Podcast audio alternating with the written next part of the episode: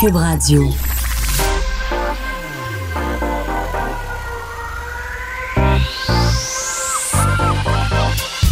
Même l'été, le midi, faut rester informé. Vincent Dessureau. Un été pas comme les autres. Cube Radio. Bon après-midi, bienvenue à l'émission ce lundi. Content de vous retrouver. Euh, bravo à ceux qui sont en vacances. On vous en souhaite des belles. Il annonce quand même très beau cette semaine. Chaud même. Un retour euh, des températures assez chaudes après quand même une assez belle fin, un assez beau week-end. Euh, vous dire, on attend dans les prochaines minutes, euh, même secondes, un point de presse extrêmement attendu. Je sais que si vous êtes un parent, vous avez hâte d'avoir les détails sur euh, comment se passera la rentrée scolaire. Euh, le ministre de l'Éducation, Jean-François Roberge, qui va s'installer dans les prochaines minutes pour euh, faire le point et nous dévoiler son plan. Euh, donc, faut dire, plusieurs pans ont coulé dans les médias dans les dernières heures, mais ce serait intéressant d'avoir le, détail. Alors, ce sera dans les prochaines minutes. On ira en direct, alors vous aurez tous les, tous les détails de, de... Bon, ce qui, faut dire qu'on est... on est quoi là? On est le 10, le 10 août. Alors, euh, c'est dans quelques jours à peine la rentrée scolaire. Et euh, on commence à avoir hâte d'avoir euh, les, les détails là-dessus. Évidemment, ben, euh, l'actualité se bouscule encore. hein. Je vous rappelle que normalement, au début du mois d'août, c'est assez tranquille. Pas ces jours-ci. Euh, entre autres, ce soir, on attend cette fameuse, là, on en a tellement parlé, la loterie Alexis Lafrenière. C'est à 18h, en fait, l'émission euh, à TVA Sport qui va couvrir cette loterie. Évidemment, à laquelle euh, le Canadien ne participera pas, étant donné sa participation euh, aux séries. Donc, Alexis Lafrenière, attaquant québécois euh, de grand talent, qui devrait sortir numéro un ce soir. Alors, on aura l'équipe qui va, le, choisir. On sait que Lafrenière, qui bon, est un joueur d'avant de l'Océanique de Rimouski, quand même l'Océanique qui, qui nous aura sorti au fil des décennies des joueurs de hockey assez extraordinaires va donc euh, connaître son sort. Premier tirage au sort qui avait été effectué il y a quelques semaines. On sait pour, euh, mais c'est euh, bon pour déterminer l'équipe, mais c'est la boule de l'une des huit équipes perdantes au tour qualificatif qui avait été pigée. Alors ça donnait cette première place disponible. Alors les Rangers de New York, les Panthers de la Floride, les Penguins de Pittsburgh, les Maple Leafs de Toronto, les Oilers, le Wild, les Jets, les Predators qui ont 12,5% d'être l'équipe qui pourra repêcher euh, premier. Alors évidemment, ce sera, euh, ce sera euh, très suivi. Et il va y avoir des petites douleurs pour les fans des Canadiens, mais qui sera euh, compensé peut-être largement par les séries qui vont euh, débuter cette semaine. Et là, on peut tasser la loterie de côté puis juste profiter du hockey. Ça va quand même, euh, ça va quand même faire du bien. On va se diriger euh, vers ce point de presse. Vous dire que ceux qui sont aux côtés du ministre de l'Éducation, Jean-François Roberge, Christian Dubé, le nouveau ministre de la Santé, et le directeur national de la santé publique, Dr Horacio Arruda. Alors, sur ce plan de la rentrée scolaire, on les écoute. Euh, J'aimerais peut-être euh, revenir sur euh, les engagements que nous avons pris la semaine dernière d'actualiser toute la question de la rentrée scolaire. En fait, c'est ce que mon collègue Jean-François Roberge va faire dans les prochains instants. Je tiens à rappeler qu'au mois de juin, nous avions présenté, le gouvernement avait présenté un plan de match pour la rentrée scolaire. Et euh, en fait, euh, nous avons dit à ce moment-là que nous allons surveiller la situation de très très près parce que on le savait et on le voyait depuis plusieurs semaines que euh, la situation évoluait et que, au besoin, si des, des ajustements étaient nécessaires, nous allions le faire. Alors, c'est évident qu'aujourd'hui, avec euh, la, la, connaissance euh, que, que, nous avons, nous pouvons faire euh, ces changements-là parce que les conna la connaissance qu'on a à propos euh, du virus, elle a quand même évolué énormément depuis euh, le plan qui avait été déposé en juin. Et c'est pour ça qu'aujourd'hui, euh, nous vous présentons un plan qui est actualisé au moment où on se rapproche de la rentrée. Ce plan a été élaboré avec la santé publique. Alors, je les en remercie et sur la base de leurs recommandations. Maintenant, euh, j'aimerais aussi faire un, retour sur ce que j'ai dit la semaine dernière euh, concernant nos systèmes informatiques. Je sais qu'il y a plusieurs personnes dans la salle et qui nous suivent qui ont très hâte qu'on mette à jour euh, nos systèmes d'information sur notamment soit le site de l'INSPQ ou de, de québec.ca.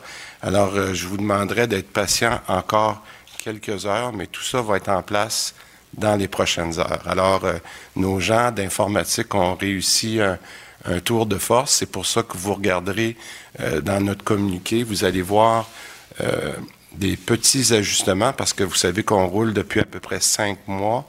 Alors, on a ajusté d'une cinquantaine de cas lorsqu'on a fusionné les trois systèmes ensemble, alors qu'on ait un ajustement d'une cinquantaine de cas sur 60 000. Je pense que c'est quand même un exploit.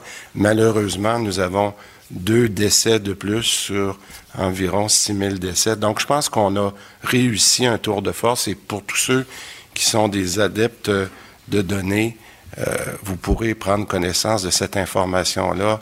Euh, encore une fois, on, on s'est engagé à le faire. Je voulais que ça soit aujourd'hui. Ça va être fait aujourd'hui, tel que promis.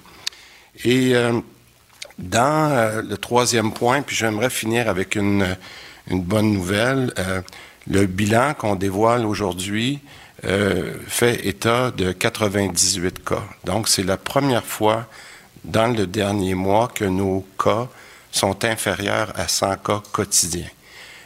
J'ai toujours dit que chaque cas pour moi est un cas de trop parce qu'un cas peut entraîner un décès, mais quand même dans les circonstances, vous vous souvenez, euh, lorsqu'on a commencé à suivre le, ce qu'on appelle la moyenne mobile de 7 jours, on avait eu quand même une remontée, puis on savait, on savait, vous avez dit que ça m'inquiétait un peu parce qu'il y avait un enjeu notamment de dire est-ce que c'est à cause du déconfinement qu'on avait fait? On savait qu'il y avait la vacance de la construction, il y avait des enjeux soit avec les bars ou les restaurants, mais on avait été ferme, on avait dit qu'on se fiait beaucoup à, à, la rigueur et au fait que les Québécois étaient exemplaires dans la façon dont ils suivaient les directives. Mais je vous dis, aujourd'hui, c'est une journée ne, ne fait pas le printemps, mais ça fait quand même quelques jours qu'on est plus dans la moyenne de 100, 110 cas par jour. Alors, je pense qu'on doit se féliciter quand on le peut. Euh, je vous dirais qu'aujourd'hui, c'est une, une, très, très bonne nouvelle. Bon, maintenant, l'autre bonne nouvelle, puis ce qui va me faire conclure avant de passer la, la parole à mes collègues, c'est les tests. Vous savez, on avait un objectif de 14 000 tests il n'y a pas si longtemps qui nous semblait difficile à atteindre. Il y a plusieurs fois au cours des dix derniers jours qu'on a dépassé non seulement notre objectif, mais on est allé dans la zone du 16 000, 17 000 et même une journée à plus de 18 000 tests. Bon, j'aimerais vous dire que ça aussi, c'est une bonne nouvelle parce que, on l'a mentionné souvent, le dépistage, c'est le cœur de la guerre et plus on va être capable de dépister rapidement, plus on va devenir agile, plus on va être capable de donner des outils à la santé publique pour faire le traçage dont ils ont besoin lorsqu'on veut contrôler des éclosions. Ça, c'est la bonne nouvelle. La moins bonne nouvelle, je vois encore des cas de dépistage où ça prend trop de temps à recevoir les résultats. Je vous ai dit qu'on travaillait très fort là-dessus. Je l'ai mentionné quelques fois dans les derniers jours. Au risque de me répéter, un processus de dépistage est un long processus. Non seulement les gens vont se faire dépister, non seulement il faut aller du côté des laboratoires, mais en plus, il faut être capable de, d'avoir le bon diagnostic et d'avoir les bonnes personnes qui vont appeler pour dire que vous êtes un, un, un positif ou un négatif. Et c'est peut-être là en ce moment entre le laboratoire et la communication que l'on a avec les gens, surtout lorsqu'on est rendu à 16, 17, 18 000 cas par jour, qu'il faut être beaucoup plus efficace et nous allons y travailler. Alors, ce que je vous dirais, et j'aimerais euh, rassurer tout le monde, on, on se prépare vraiment je dirais, activement pour cette deuxième vague-là. Ce que euh, Jean-François Robert va présenter aujourd'hui, pour moi, c'est euh, vraiment le fruit d'un travail des derniers mois, mais particulièrement dans les dernières semaines. Et je veux rassurer surtout nos parents, les enfants, que nous allons suivre la situation comme on le fait depuis plusieurs mois, depuis plusieurs semaines, de très, très près. Alors, sur ce, je passe la parole à Jean-François. Merci. Merci beaucoup. C'est... Euh c'est rassurant d'être entouré euh, du ministre de la Santé, du directeur de la Santé publique aussi, euh, pour faire ce genre de préparation et ce genre de présentation. Avant de commencer, je veux saluer plusieurs partenaires du réseau scolaire qui ont travaillé très, très fort, pas seulement cet été, mais depuis le début de la pandémie, euh, pour collaborer, pour trouver des solutions, puis pour prendre soin du monde dans nos écoles. Et ils sont représentés ici dans la salle. Merci d'être ici. Donc, on a nos directions générales des centres de services, nos premiers dirigeants dans le réseau. On a nos cadres scolaires qui font un support administratif essentiel, une préparation importante pour la rentrée qui s'en vient. Nos directions d'école, nos vrais leaders pédagogiques, nos dirigeants d'école, nos enseignants, carrément le cœur du réseau scolaire, euh, nos professionnels qui sont tellement importants pour nos élèves qui ont des besoins particuliers, le personnel de soutien qui sont, euh, je le sais pour avoir enseigné longtemps, de véritables piliers dans nos écoles, et évidemment les parents qui sont nos partenaires privilégiés pour réussir notre mission incroyable d'amener nos élèves et nos enfants au Québec à se, à développer puis à déployer leur plein potentiel.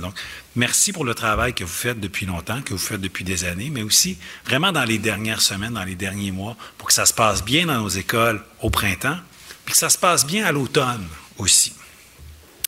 Je suis content d'être ici parce que je sais euh, qu'on va pouvoir répondre à beaucoup de questions. Parce que je sais que beaucoup de parents ont beaucoup de questions, beaucoup de membres du personnel ont des questions, des inquiétudes, sont fébriles à trois semaines euh, de la rentrée scolaire. On est dans une situation exceptionnelle et donc je comprends que les questions euh, qu'on a à chaque rentrée scolaire se posent avec beaucoup plus d'acuité. Puis les inquiétudes qu'on a à chaque rentrée scolaire, mais sont plus grandes en ce moment. Moi, je peux vous dire, je suis fébrile versus la rentrée qui s'en vient. Je suis confiant, mais je ne prends rien pour acquis. Je sais qu'il y a encore du travail à faire avec tout le monde dans nos écoles.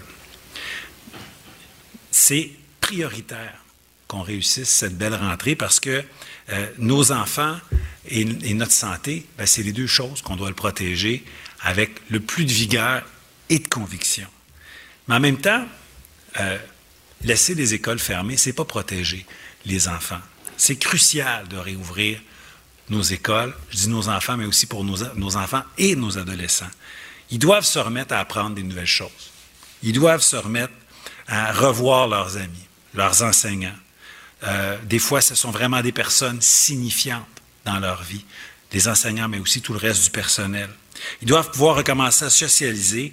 Bref, ils doivent pouvoir se développer.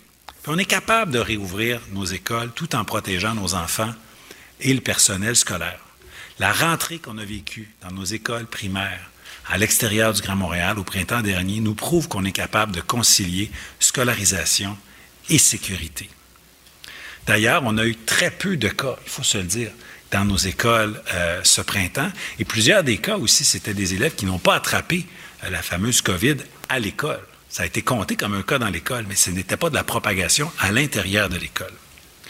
Donc, c'est avec cette optique-là de réouverture euh, prudente et comme convenu avec la santé publique lorsqu'on a déposé notre plan au mois de juin dernier, qu'on arrive aujourd'hui avec euh, une actualisation de ce plan-là. Évidemment, pour y arriver, on a tenu compte de toutes les informations les plus à jour dans le domaine de la santé publique. Il y a eu des concertations aussi avec ce qui se passe dans d'autres États.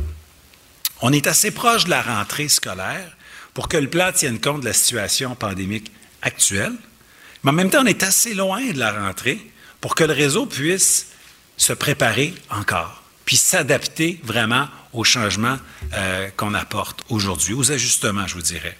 En effet, il y a plusieurs cadres scolaires qui rentrent au travail euh, aujourd'hui, puis les enseignants, eux, seront de retour dans deux semaines. Les élèves, eux, seront là dans à peu près trois semaines. Donc aujourd'hui, c'est le meilleur moment pour confirmer la marche à suivre pour la rentrée. Le plan déposé en juin, était bon. Il était solide. Je veux remercier tout le monde dans la salle ici qui nous a aidés à déposer le plan de juin. Puis il a permis aux équipes de se préparer de la mi-juin à la mi-juillet jusqu'aux fameuses vacances de la construction. On arrive donc aujourd'hui avec des ajustements au plan de juin. Le premier élément, c'est un élément de cohérence qui surprendra personne, je pense, c'est la question du port du masque, du couvre-visage, comme on dit. Après discussion avec la santé publique, donc j'annonce que le port du couvre-visage sera obligatoire pour les élèves à partir du troisième cycle du primaire, donc cinquième année, sixième année, tout le long du secondaire, puis évidemment ensuite pour la formation générale des adultes et la formation professionnelle. le port du couvre-visage sera aussi obligatoire pour, en réalité, tout le personnel, tous les adultes qui travaillent, qui fréquentent, qui vont dans les écoles.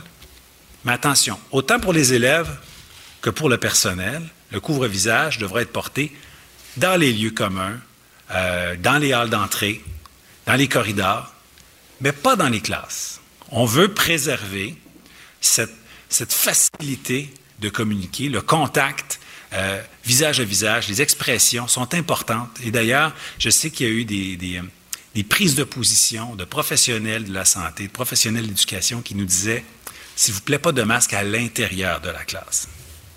Euh, j'apporte une précision, bien qu'il ne soit pas recommandé et obligatoire, euh, bien qu'il ne soit pas obligatoire, le port du couvre-visage n'est pas interdit euh, dans d'autres lieux, dans la classe. Si quelqu'un est à l'aise pour le porter, bien sûr, il peut le porter, simplement pas obligatoire.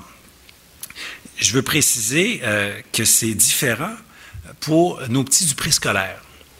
Euh, au préscolaire, bien sûr, il n'y a pas de, couvre-visage, mais il y a aussi un couvre-visage, par contre, et des équipements de protection individuelle qui sont prescrits pour le personnel. C'était déjà le cas lors de la rentrée au mois de mai et juin dans nos écoles préscolaires et primaires. C'est une mesure que l'on conserve et c'est en pleine cohérence aussi avec ce qui se passe dans notre réseau de la famille, dans nos CPE. Dans nos CPE, qui ont à peu près la même clientèle, des enfants du même âge, eh bien, il n'y a pas de deux mètres qui est prescrit et appliqué en tout temps, parce que c'est pas raisonnable de penser ça. Il n'y a pas de deux mètres entre les enfants et les éducatrices en tout temps, mais il y a les équipements de protection individuelle. C'est la même chose. Au préscolaire, on accueille à peu près des enfants euh, du même âge. Je précise aussi, évidemment, que le port du couvre-visage pour les 10 ans et plus, donc pour troisième cycle et plus, est obligatoire dans le transport scolaire comme il est dans le transport public aussi, évidemment, par mesure de cohérence, c'est évident. Si des parents ou des visiteurs viennent dans les écoles, portent le couvre-visage. S'ils viennent voir dans un amphithéâtre un spectacle présenté par des élèves, portent le couvre-visage jusqu'à ce qu'ils soient assis, comme dans n'importe quelle autre salle de spectacle au Québec. Euh, ils peuvent le retirer à ce moment-là s'il y a euh, un mètre et demi entre chaque personne. Donc, c'est la même chose dans un amphithéâtre scolaire comme dans n'importe quel autre amphithéâtre. Donc, voilà pour le couvre-visage ou le masque. Deuxième, deuxième élément, la question des groupes classes. Euh, c'est très important d'avoir des classes, des groupes classes qui soient stables, que les élèves restent entre eux dans une classe pour minimiser tout risque euh, de propagation et faciliter le travail de la santé publique si jamais il y avait un cas dans une classe. Cependant, au regard de la nouvelle littérature scientifique, et après consultation euh, d'autres de, santé publiques, la santé publique ne requiert plus que nous devions séparer les classes en sous-groupes. Donc, de reséparer les classes en sous-bulles, c'était quelque chose qui, était euh, demandé en juin. C'est une contrainte euh, qui a été levée après étude euh, de, de l'efficacité pour limiter la propagation. On considère que c'était peut-être pas efficace, c'est que c'était une contrainte qui amenait beaucoup de contraintes pédagogiques versus les avantages de lier, de limiter la propagation. Donc la bulle, c'est la classe, les élèves restent ensemble, ce sont les enseignants qui se déplacent au primaire comme au secondaire. Bien sûr, un groupe classe ensemble peut se rendre, par exemple, au local d'éducation physique, peut se rendre au local de sciences, mais de manière générale, on reste ensemble. Donc, que votre enfant fréquente une école de 200 élèves ou de 1200 élèves, grosso modo, il va toujours côtoyer les mêmes 25, 20 élèves de son groupe classe à l'intérieur de la classe, il n'y a pas de mesure de distanciation civique, euh, pardon, de distanciation physique qui est euh, prescrite. On peut se côtoyer à l'intérieur de la classe, un peu comme à l'intérieur de la famille. Mais si on sort de la classe, par exemple au secondaire, on enfile le masque et on garde un mètre de distance avec les élèves des autres classes. Ça, c'est important de le préciser. C'est important aussi de préciser que ces mesures-là qu'on met pour prendre soin des élèves, pour prendre soin du personnel, pour assurer la sécurité, bien, ça ne vient pas remplacer les autres mesures qui ont fait leur preuve. Ce qui a fonctionné ce printemps sera appliqué cet automne. Des accès par différentes portes pour éviter que les, élèves ne se côtoient, ne se rencontrent. Euh, de déplacer un peu l'horaire pour que ce ne soit pas tout le monde qui arrive et qui parte en même temps. De faire des horaires de récréation un peu séparés pour éviter justement d'avoir trop d'élèves ensemble sur la cour. Le lavage des mains, euh, euh, le gel hydroalcoolique, donc le fameux Purel, tout ça reste, évidemment, ça fait ses preuves, donc on ne remplace pas des mesures par d'autres mesures. Ces, éléments-là importants, je pense que c'est important de les clarifier. Maintenant, j'aimerais ça m'adresser spécifiquement, directement aux parents. Je suis moi-même un père de jeunes qui, qui, vont vivre une rentrée. Là. Je sais que beaucoup de parents sont confiants. Ils ont hâte que leurs jeunes euh, retournent à l'école, reprennent une routine scolaire sécurisante. Mais je sais qu'il y en a d'autres aussi qui sont très inquiets, qui voient l'arrivée de la rentrée scolaire avec une certaine appréhension. Euh, je vous comprends, puis je pense que les mesures qu'on annonce aujourd'hui sont rassurantes. Mais il y en a qui ont un niveau d'inquiétude un peu plus élevé parce qu'ils ont des enfants euh, qui ont vraiment un, un, trouble de santé, un problème de santé validé par un médecin lié à la COVID. Ou alors, des, parents qui ont à la maison, non pas un enfant qui a une vulnérabilité médicale, mais peut-être un conjoint qui a une vulnérabilité médicale, mais spécifiquement liée à la COVID. Je veux dire à ces familles-là, à ces parents-là, que vos enfants, avec évidemment une présentation de billet de médecin pour valider tout ça, ont droit à l'enseignement à distance. On ne vous dit pas faites l'école à la maison. On dit vous avez le droit à de l'enseignement à distance. Donc, ça veut dire que le centre de service scolaire vous garantira un service d'éducation. Il y aura des enseignants qui superviseront vos, vos, enfants, qui donneront des cours à distance, qui seront disponibles pour répondre à leurs questions. Vos enfants recevront des devoirs et tout l'accompagnement nécessaire. Et ça peut être sur une assez longue période, mais on veut prendre soin des personnes vulnérables. Je pense que c'est important de, de, vraiment de le préciser. Un autre élément euh, que je veux apporter aujourd'hui, c'est une uniformité dans la manière de communiquer. On arrive aujourd'hui avec des outils de communication euh, qui sont d'ailleurs vraisemblablement disponibles déjà sur euh, québec.ca baroblique rentrée. Mais je peux vous dire que ce sera déployé dans le réseau scolaire. Votre école, votre centre de service scolaire vous en enverra. Il y aura une campagne d'information pour qu'à la grandeur du Québec, tout le monde ait la même information. Qu'est-ce qu'on fait si un jeune fait de la fièvre? Qu'est-ce qu'on fait si un jeune a de la toux? Qui est-ce qu'on appelle? Quel numéro on signale quand on est inquiet? Tiens, je vais le dire tout de suite, ça va être simple. C'est le 1-877-644-4545. 1-877-644-4545 si j'ai une inquiétude spécifique à la COVID. Mais vous allez recevoir une feuille là, que vous allez voir collée sur le frigo et qui sera votre guide. À la grandeur du Québec, vous allez recevoir en français, en anglais pour ceux qui veulent l'avoir en anglais.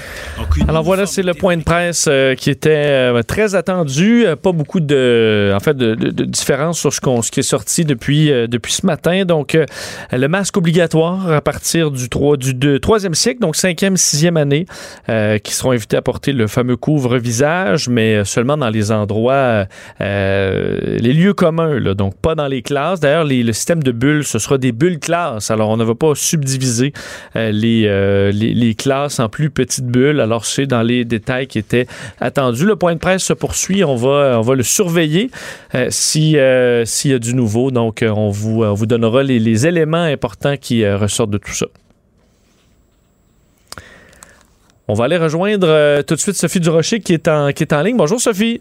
Bonjour Vincent. Écoute, ça faisait du bien d'entendre le, le, ministre de l'Éducation Jean-François Roberge parce qu'on avait quasiment l'impression qu'il avait, qu'il avait disparu de la circulation les Et... dernières semaines. Alors je pense que c'est, c'est juste de savoir qu'il existe, qu'il, qu'il respire puis qu'il est bien vivant. Euh, ah, on a là. pu prendre son pouls là, il existe, il est bien vivant. C'est, ça faisait du bien de, de savoir ça. Et, euh, et les nouvelles du, du ministre de, de, de, la Santé, euh, M. Dubé également, qui étaient plutôt bonnes, explique qu'on est en bas de 100 cas. Donc, euh, alors, c'est, c'est ça, ça, le, le, défi qu'il a lancé aux Québécois, pour l'instant, porte, euh, porte quand même fruit. Mais je me demandais, Sophie, parce qu'il nous disait un des défauts présentement, c'est qu'on prend, on ferait énormément de tests, là, 14 000, 16 000, ouais. 17 000, mais il y a des délais. On a un de nos collègues là, que ça a pris euh, jusqu'à 5 jours avant d'avoir son, son test. Euh, et ça, va falloir le régler, là, parce que c'est beau de faire des tests, mais pendant les jours où tu es en attente, ben, tu peux effectivement le, le transmettre. Et, euh, et, je me demandais un peu, tu sais, quand on va porter euh, de la quelque chose à livrer, là, tu peux prendre le express. Pourquoi dans le, dans, dans le questionnaire, quand on a des cas où tu dis, OK, ben là, Ouais. lui, là, il y, a des- y a des bonnes chances que ce soit un cas, euh, pourquoi ça va pas plus vite? Là? On pourrait juste mettre une petite étiquette pour Ben, dire, OK, ben, cette personne-là, euh, vraiment a des symptômes un petit peu plus sérieux que juste une vérification de base. Est-ce est-ce qu'on le fait peut-être déjà? Mais euh, les délais sont un petit peu longs quand même. Un petit euh, peu long. Ben écoute, je, je, je te l'annonce pour la première fois. Je me suis fait tester, moi, cet été. Ah oui? Euh, oui, ben oui, j'étais en vacances euh, à la Malbaie et bon, j'avais toutes sortes de, de petits symptômes, rien de grave, là, pas de tout fièvre, mais d'autres symptômes que c'est pas vraiment super appétissant d'en entendre parler en après-midi à la radio. Alors, je me suis présentée à la, à la pharmacie de la Malbaie et euh, le pharmacien de garde euh, m'a dit écoutez, moi je vous donne pas de médicaments pour quoi que ce soit. Vous allez tout de suite vous faire tester euh, à la à l'hôpital de la Malbaie parce que certains des symptômes que vous présentez correspondent à des symptômes associés à la COVID. Écoute, je me suis présentée là, ça a pris cinq minutes. L'infirmière de l'hôpital de la Malbaie a fait un job extraordinaire et elle m'avait promis que j'aurais mes résultats en 48 heures et ça a été le cas.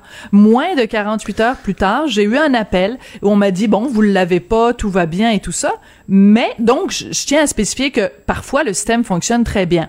Par contre, il y a quelqu'un dans mon entourage que je peux pas nommer parce que bon, c'est sa vie privée, puis ça c'est pas Richard là, c'est quelqu'un dans mon entourage qui travaille auprès des euh, des gens dans qui, qui offrent des services essentiels, OK?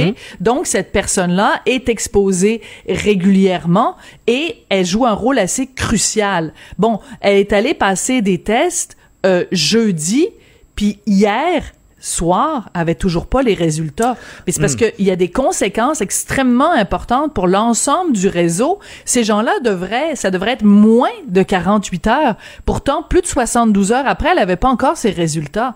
Il y a des ratés dans le système et c'est très grave. Les conséquences peuvent être très graves. Effectivement, euh, j'ai quelqu'un qui me racontait que euh, grâce à qui a fait son test, mais une personne qu'elle connaissait euh, dans le système très rapidement a pu lui dire oh non tu l'as pas, mais le téléphone est arrivé des jours plus tard, donc c'est peut-être vraiment au là- niveau téléphonique, mais là euh, je veux dire, il faut euh, faut effectivement éliminer ce délai-là si c'est que téléphonique. là. les laboratoires font euh, sont, sont vite, mais qu'ensuite faire les appels c'est long. Euh, du moins en tout cas, Monsieur Dubé euh, est là-dessus. Euh, D'ailleurs, parlant du masque, Sophie. Euh, un mot vers, euh, vers la France, hein, parce que Paris, euh, à partir d'aujourd'hui, il faut dire qu'il y a eu bon, des, des- nouveaux cas dans le secteur et on décide d'imposer le masque à l'extérieur à certains endroits bien précis. Ben, écoute, c'est sûr que Paris, c'est quand même une ville, euh, une des villes, si ce n'est la ville au monde où il y a le plus de, de tourisme, même si, bon, cette année, il y, a, il y a moins évidemment de gens qui viennent de l'étranger, mais il y en a quand même. Et donc, à Paris, on indique qu'il y a certains endroits, tous les quais de la Seine, par exemple, t'es obligé de porter le masque. Si tu le portes pas, c'est une amende de 135 euros, ça fait à peu près 200 dollars euh, canadiens. Mais il y a aussi des endroits, euh, euh, tu sais, mettons certaines rues dans Montmartre ou des rues comme ça, où il y a beaucoup de gens et il n'y a pas beaucoup d'espace pour circuler. Le masque est obligatoire. Puis la raison pour laquelle je, voulais vous parler de ça, c'est un règlement qui est en vigueur depuis 8 heures ce matin à Paris. C'est que je me dis, euh, au Québec, déjà, il y a une réticence. Bon, la majorité des gens au Québec sont parfaitement, ont parfaitement compris l'importance de porter le masque dans des lieux euh, euh, fermés à l'intérieur, mais on a tous le même réflexe là. Dès qu'on on passe la porte, ben, on la première chose qu'on fait, c'est envoyer donc le masque. On a le goût de l'enlever parce que ça devient insupportable. Puis quand on circule à l'air libre, c'est un bonheur de pas avoir de masque. Je me dis, quand je regarde Paris, je me dis, est-ce que dans quelques semaines, c'est ça qui va arriver à Montréal? Pas dans le reste du Québec, mais à Montréal, parce que les chiffres, bon, sont peut-être encourageants, nous dit Monsieur Dubé, mais quand il va y avoir la deuxième vague, est-ce qu'on peut, peut envisager qu'en effet, on soit obligé dans certains endroits à Montréal de porter le masque en extérieur? Et surtout, qu'est-ce que ça va représenter pour nous d'un point de vue psychologique? Et je trouve que c'est intéressant parce que j'ai lu plusieurs textes en France sur cette obligation-là qui s'en vient, donc euh, qui est effective depuis ce matin, de porter le masque à l'extérieur. Et il y a quelqu'un qui a écrit et qui a dit, ben même si c'est pas nécessairement efficace, c'est-à-dire que à l'extérieur normalement les, les des possibilités de se contaminer avec la Covid à l'extérieur sont vraiment minimes.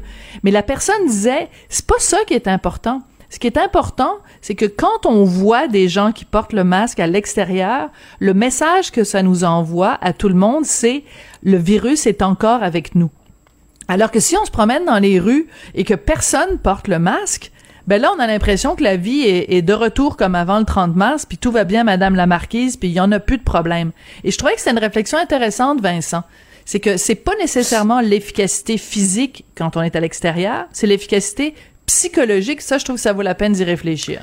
Et c'est sûr que euh, au nombre de cas qu'on a présentement, je pense, pense pas que ce serait justifié que ça passerait euh, euh, dans, dans, la population nécessairement, mais à quel dans des coins où on, on pourrait assister à une éclosion, dans des coins spécifiques très achalandés. Là, euh, disons, fait avec parcimonie, je pense que là, ça pourrait passer, évidemment, si les cas augmentent euh, chez nous.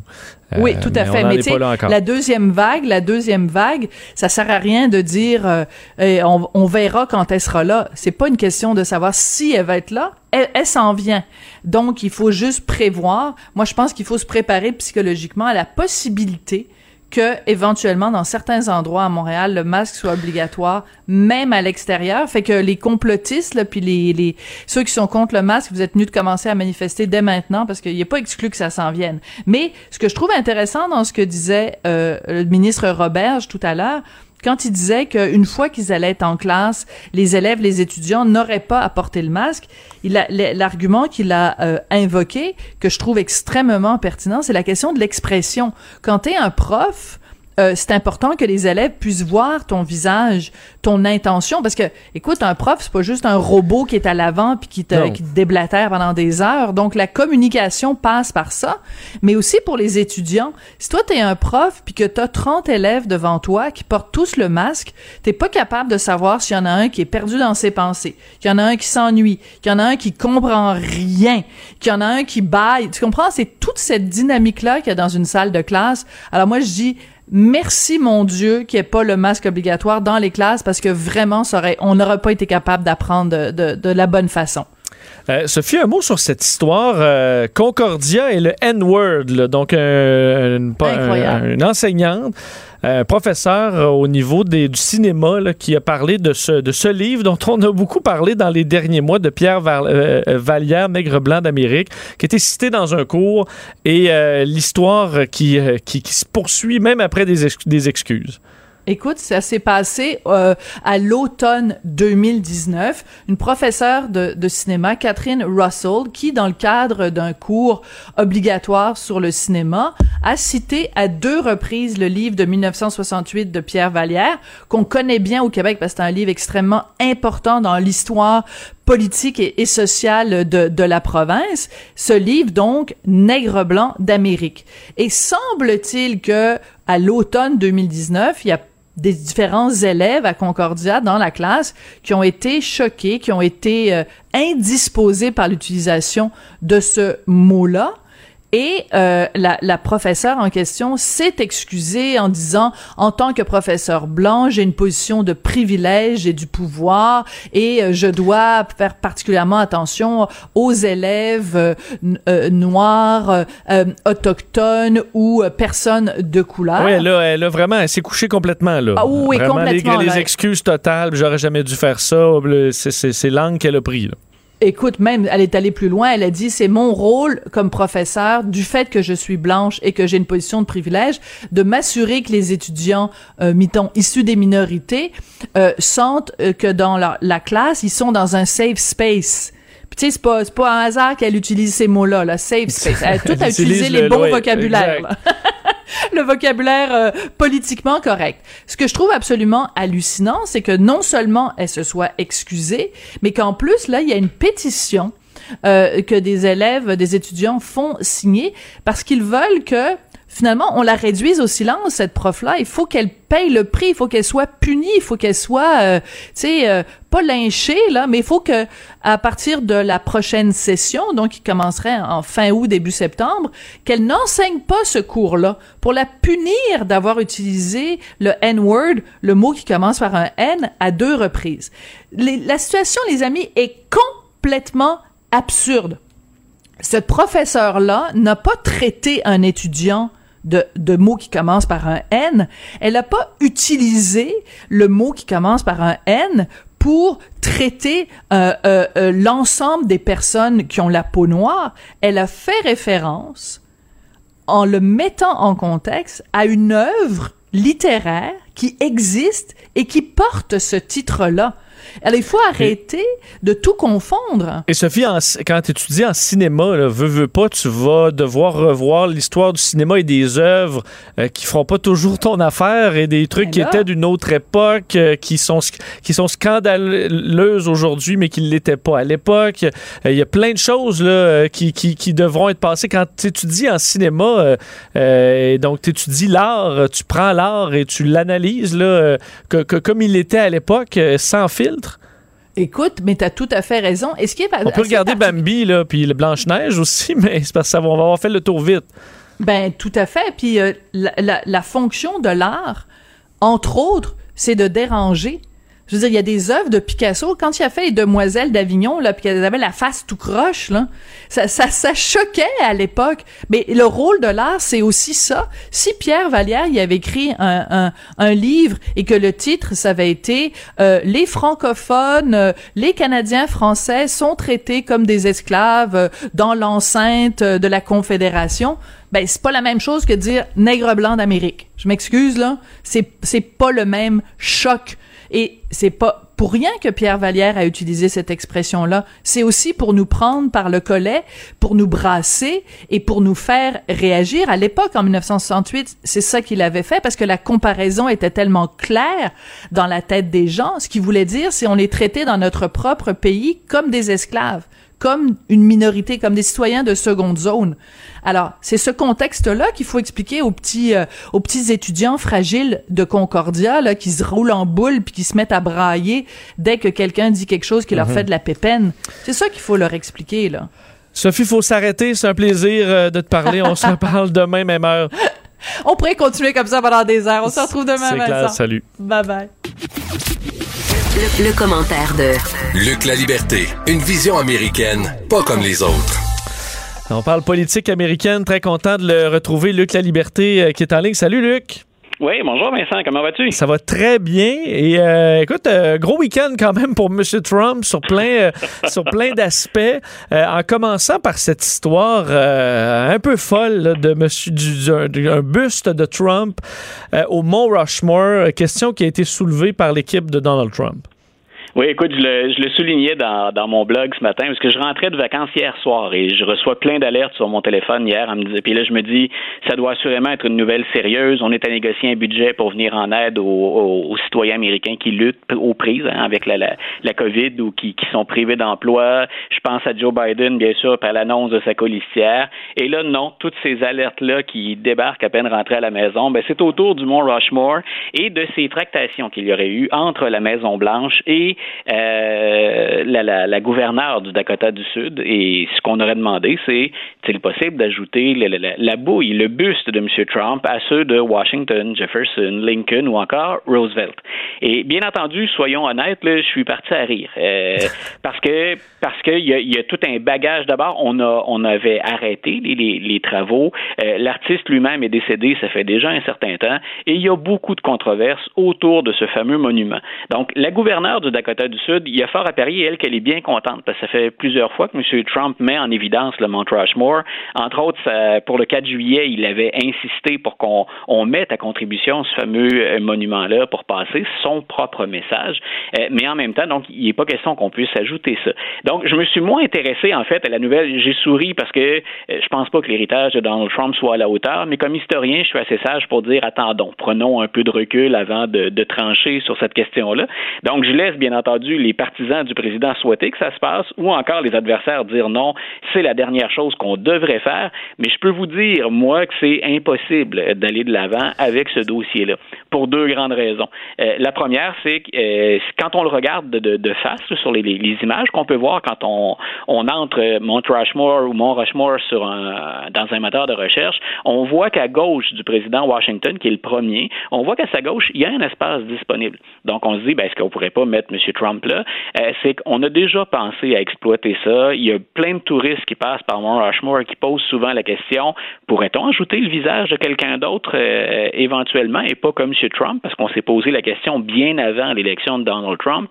Euh, c'est trop friable, ce serait trop instable. Et même au moment où on a fait les quatre sculptures, on avait pensé mettre Thomas Jefferson dans cette portion-là. Et il a l'air un peu coincé quand on le regarde bien, Jefferson, en deux autres présidents. C'est qu'on a dû se résoudre à le placer là. Donc, au-delà du est-ce que M. Trump mérite, pour souligner sa grandeur, une place au C'est techniquement impossible c'est physiquement impossible. L'autre chose, puis là, ben, c'est l'historien qui se prononce, euh, les conservateurs habituellement, c'est une juridiction fédérale, c'est un parc national fédéral, euh, Mont Rushmore, donc euh, on, ne modifie pas habituellement, c'est la philosophie d'ensemble dans les parcs nationaux, on modifie pas une œuvre après le décès de l'auteur, de l'artiste. Et ça fait bien longtemps donc que Borglum est décédé euh, et il n'est pas question qu'on modifie cette œuvre-là, qu'on va préserver dans son intégralité. Mais reste que de parler de, de statut gigantesque alors que le président est encore en, au pouvoir, ça fait vraiment euh, leader de culte. Là, et euh, euh je veux dire, c'est ceux qui sont obsédés par leur propre image euh, sur des structures gigantesques, c'est généralement pas les, les, meilleurs leaders pour leur peuple. Ben, c'est un peu particulier. Je suis certain que nos auditeurs pensent à soit des régimes autoritaires, soit des républiques de bananes. On n'aime pas vraiment l'expression ou l'utiliser dans ce contexte-là. mais c'est clair qu'on n'associe pas ça à une grande démocratie et que ça émane de l'exécutif, ben, c'est encore plus particulier. C'est comme si Barack Obama ou George W. Bush avaient dit euh, on parle pas de bibliothèque présidentielle. Là, ça, on l'écrit pour tous les présidents, pour les archives des, des, des présidents. Oui, oui. Euh, mais on parle bel et bien d'un monument à sa grandeur et à ses réalisations. Est-ce que Bill Clinton, George W. Bush ou Obama ont suggéré qu'on leur élève une statue ou un monument? Donc, ça correspond un peu au profil de M. Trump. Même si lui, ce matin, a gazouillé, euh, j'ai jamais demandé ça, mais finalement, ce serait une bonne idée. C'est un peu ce qu'il a gazouillé. oui, c'est un peu ça. L'histoire va décider, mais pas, euh, pas M. Trump ou son équipe. Voilà. Euh, Luc, les négociations qui entourent l'aide fédérale pour la COVID ouais. aux États-Unis, euh, bon, c'est un casse-tête depuis un, un, certain temps. Les législateurs qui, ont, qui échouent et euh, la proposition de Donald Trump qui, qui est trop faible. Ben, écoute, les, euh, on, on peine à s'entendre, et ça, c'est pas nouveau, là, entre républicains et démocrates sur le prolongement de l'aide fédérale qui est accordée aux, aux familles, aux individus euh, qui ont perdu leur emploi. Un peu comme ici, nous, on a eu à gérer la PCU. Ben, aux États-Unis, on offrait jusqu'à maintenant, c'est un montant de 600 dollars euh, qu'on qu donnait euh, aux individus pour leur permettre de traverser cette crise-là, puis ben, de non seulement de, de, de, boucler le budget, mais de continuer aussi à, à dépenser, à, faire, à faire rouler l'économie. Donc, démocrates et républicains s'entendent pas. Exemple, ne serait-ce que sur le fameux montant, mais les démocrates aimeraient poursuivre avec un 600 dollars. Les républicains, eux, offrent 200, ce qui semble bien maigre. Il y a d'autres particularités à l'intérieur de leur offre. Mais comme on ne parvient pas à se rejoindre au Congrès, mais le président américain, en fin de semaine, il a fait quelque chose qui n'était pas insensé au départ. Moi, je pense que c'est un manque de préparation ou de fini de la proposition qui fait que ça, va échouer. Le président a dit, OK, moi, je vais de l'avant et j'offre 400 dollars pour ces familles-là. Mais dans le 400, il y en a, entre autres, le quart qui va être compensé. Le l'aide va être fédérale euh, à 75% sauf 25% qui va émaner des États. Il a ouvert la porte à plus après, mais là, les États, tu le devines peut-être, ce qu'on a dit du côté des gouverneurs ou des, législatures d'État, c'est, ben, écoutez, notre budget là, est déjà à sec, on n'a pas cet argent-là, donc on ne peut pas l'offrir. Et le président, quand il a proposé le projet, ben, il, a mal attaché finalement les, ficelles. Il a probablement voulu aller de l'avant pour montrer qu'il était un leader et qu'il avait à cœur la santé des gens. On peut penser à une récupération politique, euh, mais il y a beaucoup de choses pour lesquelles il pourrait être remis en question devant les tribunaux, euh, parce qu'entre autres, le budget, ben, ça dépend pas du président. Les cordons de la bourse, ils sont tenus par le Congrès aux États-Unis, par la Chambre des représentants surtout et par le Sénat. Donc, le président, ben, il propose quelque chose d'un peu incomplet, qui est peut-être pas en mesure de faire, puis il veut mettre à contribution les États. Donc, on veut tenter de montrer du leadership, de démontrer qu'on se préoccupe des gens. La veille de l'élection, on peut comprendre la stratégie, euh, mais c'est nettement insuffisant et surtout, en bon québécois, c'est tout croche. Donc, le travail n'a pas été fait jusqu'au bout de ce côté-là et je suis pas certain, si je suis un Américain, que je suis plus rassuré, euh, soit par l'attitude des, des, euh, des, législateurs républicains et démocrates, soit par l'attitude de mon président. J'ai l'impression que je suis un peu laissé sur la touche, seul à moi-même. Euh, on attend, et c'est peut-être euh, c'est la décision la plus attendue chez les démocrates euh, qui, qui sur le point d'être annoncée, la nomination de la colistière de Joe Biden. Qu'est-ce qu'on. En fait, c'est prévu quand? Euh, écoute, ça peut être à peu près n'importe quand cette semaine si on respecte la tradition. C'est-à-dire qu'habituellement, on annonce le choix avant la convention. Et la convention démocrate, le 17 août, on va être en pleine convention. Donc, on en a pour un 5 à 6 jours là, à se demander potentiellement qui ça peut être. En même temps, Joe Biden, hier, dans une, euh, dans une entrevue, il a dit Êtes-vous prêt? Donc, il y a des journalistes qui le relancent quotidiennement parce qu'on a pensé pendant un temps que ça pouvait être la semaine dernière, l'annonce. Moi, je suis content qu'il ait attendu la fin de mes vacances, euh, donc, on, l'attend pour cette semaine. Et là, bien entendu, si nos auditeurs s'amusent à fouiller un peu sur des sites de nouvelles américains, bien là, à peu près tous les observateurs et tous les analystes se relaient sur voici la liste finale. Les quatre ou cinq femmes, parce que c'est attendu que ce soit une femme, voici les cinq, les quatre ou cinq femmes qui ont le plus de chances. Mais il y a quelques noms qui sont sur toutes les listes et ce sont de bonnes candidatures. Il s'agit simplement de voir ce que Joe Biden va privilégier, mais sur la plupart des listes, on va retrouver quelqu'un dont le nom circule depuis des mois déjà, Kamala Harris, donc la sénatrice de la Californie. Euh, ce serait assurément quelqu'un de, qui serait à la hauteur. Elle a les compétences, elle a le charisme, elle a tout ce qu'il faut finalement pour se retrouver là, même si son passé de, de, procureur général en Californie peut lui valoir des critiques sur la gestion de la question raciale ou encore de la brutalité policière. Donc, on peut lui ramener ça en plein visage dans, dans un débat où, euh, quand on va analyser l'annonce, si c'est elle qui était retenue, mais ce serait une bonne candidature. Celle dont on a moins parlé, puis que nos auditeurs, dont nos auditeurs vont peut-être se souvenir, euh, c'est Susan Rice. Et Mme Rice, plus le temps passe, plus son nom grimpe dans la liste. C'est une ancienne conseillère de l'administration Obama. Euh, elle a travaillé sous Bill Clinton aussi. Ça fait très longtemps qu'elle est en politique et elle est assez jeune, Mme Rice, mais en même temps, elle a tout un bagage de, de, de compétences. Elle a travaillé, elle a représenté les États-Unis à l'ONU, par exemple. Elle a travaillé en sécurité nationale. Si Joe Biden dit, ben moi, je peux gagner l'élection au plan intérieur, les sondages montrent que je suis suffisamment fort, mais qu'une de mes priorités, c'est de gérer la politique étrangère puis de rétablir des ponts que M. Trump a coupés, pourquoi ne pas aller chercher quelqu'un dont c'est la principale expertise la politique étrangère, Mme Rice? Elle est issue des minorités, c'est une afro-américaine, donc on pense que dans le contexte actuel, M. Biden va être non seulement tenté euh, par une candidature féminine, mais une candidature d'une femme issue des minorités. Mme Rice serait un, très, très bon choix aussi. Euh, sinon, ben ensuite, il y a une série de candidates qui, qui circulent, je les énumère très rapidement, mais on pourrait penser à la gouverneure du Michigan, si jamais c'est une femme blanche. Gretchen Whitmer, ça fait déjà aussi des semaines que M. Biden étudie son dossier de très, très près. Puis le Michigan, pourquoi? Ben, c'est un État pivot, c'est un swing state. On doit quand même fouiller, on doit fouiller, vraiment tourner toutes les pierres. Oui. Écoute, on, on, a, on a à peu près tout fait. il reste dans les autres candidatures intéressantes. Beaucoup ont parlé parce que M. Biden souhaite conserver l'électorat plus progressiste. On a pensé à Elizabeth Warren. Moi, je pense qu'une femme blanche puis une septuagénaire, c'est plate. Ça, a l'air de mm. faire un peu d'agisme ou de discrimination, mais on rajeunit pas le ticket présidentiel avec ça. on aurait 150 ans d'expérience à deux. Euh, on va peut-être y aller avec une femme dans, dans, la cinquantaine. Je pense que Mme Harris, Mme Rice, Mme Whitmer, ou encore ce qui serait la, la première candidature euh, asiatique, présidence et vice-présidence euh, ensemble, euh, Tammy Duckworth, qui elle aussi vient de la région des Grands Lacs, du Midwest américain, qui a fait la guerre en Irak, qui a été blessée, qui a bien servi son pays, puis qui est une oratrice assez, assez impressionnante à entendre, puis dont le bilan pourrait plaire même aux républicains comme aux démocrates à certains égards. Donc, ce sont ce que je viens de te donner là, les quatre ou cinq noms qui circulent le plus, puis je ne vois pas de mauvais choix là-dedans pour Joe Biden, surtout quand on évalue les, sondages actuellement, puis l'avance dont il jouit, il n'y a, il, a pas de candidature parfaite. Ça n'existe pas en politique, mais ce sont toutes les, femmes de génie de bonnes candidatures, de bonnes candidates. Et j'ai quand même une pensée pour ces candidates-là qui veut, veut pas, là, tu vis avec. Euh, tu, sais pas, est-ce que tu t'enlignes, là? Quelle vie quand même, là? Tu, passes de tes gouverneurs, euh, ou, euh, et là, tu t'en vas vice-présidente potentiellement, disons, avec de bonnes chances quand même, avec les sondages actuels. Ça doit, ça doit mal dormir chez ces, chez ces ben, candidates-là ces jours-ci. C'est là aussi où Vincent, elle doit jouir d'une certaine expérience, parce qu'on se rappellera que Sarah Palin, peu importe ce qu'on a pensé de ses politiques, quand John McCain est allé la chercher puis on l'a jeté comme ça aux médias, en pâture littéralement aux médias. Elle a craqué sous la pression, puis son inexpérience, c'était flagrant. Donc, M. Biden ne peut pas se permettre ça, mais dans les noms que j'ai avancés, euh, ces femmes-là sont habituées à une certaine pression, puis surtout à tout le, cirque médiatique. Donc, elles seraient déjà un peu plus prêtes que ne pouvait l'être Mme Palin à l'époque. I can see Russia from my house, ça l'avait hanté longtemps. Là, on a des candidates solides. Bien hâte de voir qui Joe Biden va, va choisir. Luc, c'est un plaisir. On se reparle demain. Ici, pas de contrôle C, contrôle V. On laisse les autres se copier entre eux. Vous écoutez Vincent Dessureau.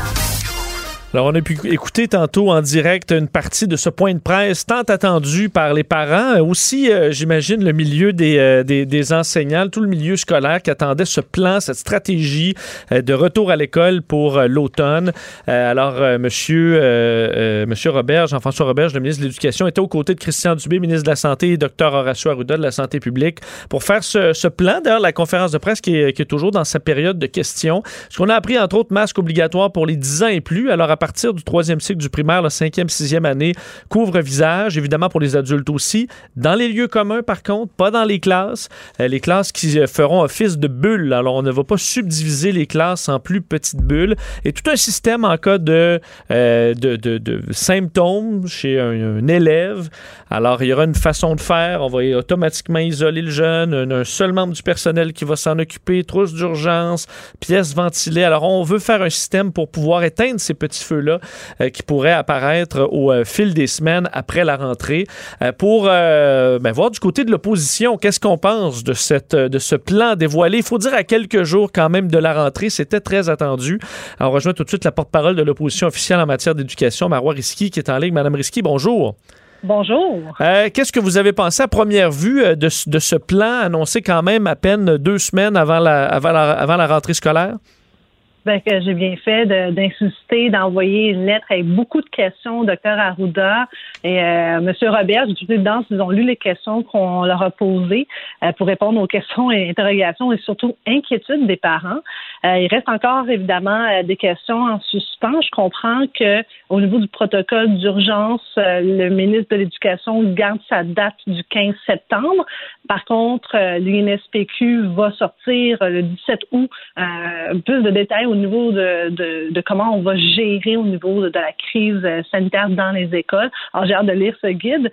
Euh, par contre, j'ai encore quelques questions pour euh, M. Robert. J'espère qu'il pourra nous répondre là-dessus. Là. Qu'est-ce qui vous chicote encore? Ben, moi, ce qui me chicote, c'est par exemple, là, au niveau du masque, on dit que tout, euh, tout à coup, c'est un volte-face parce que pas plus tard que le 31 juillet, je l'interpellais sur cette question, puis il disait non, euh, pas besoin du masque. Finalement, je suis contente qu'on change d'idée, qu'il y ait une forme de cohérence.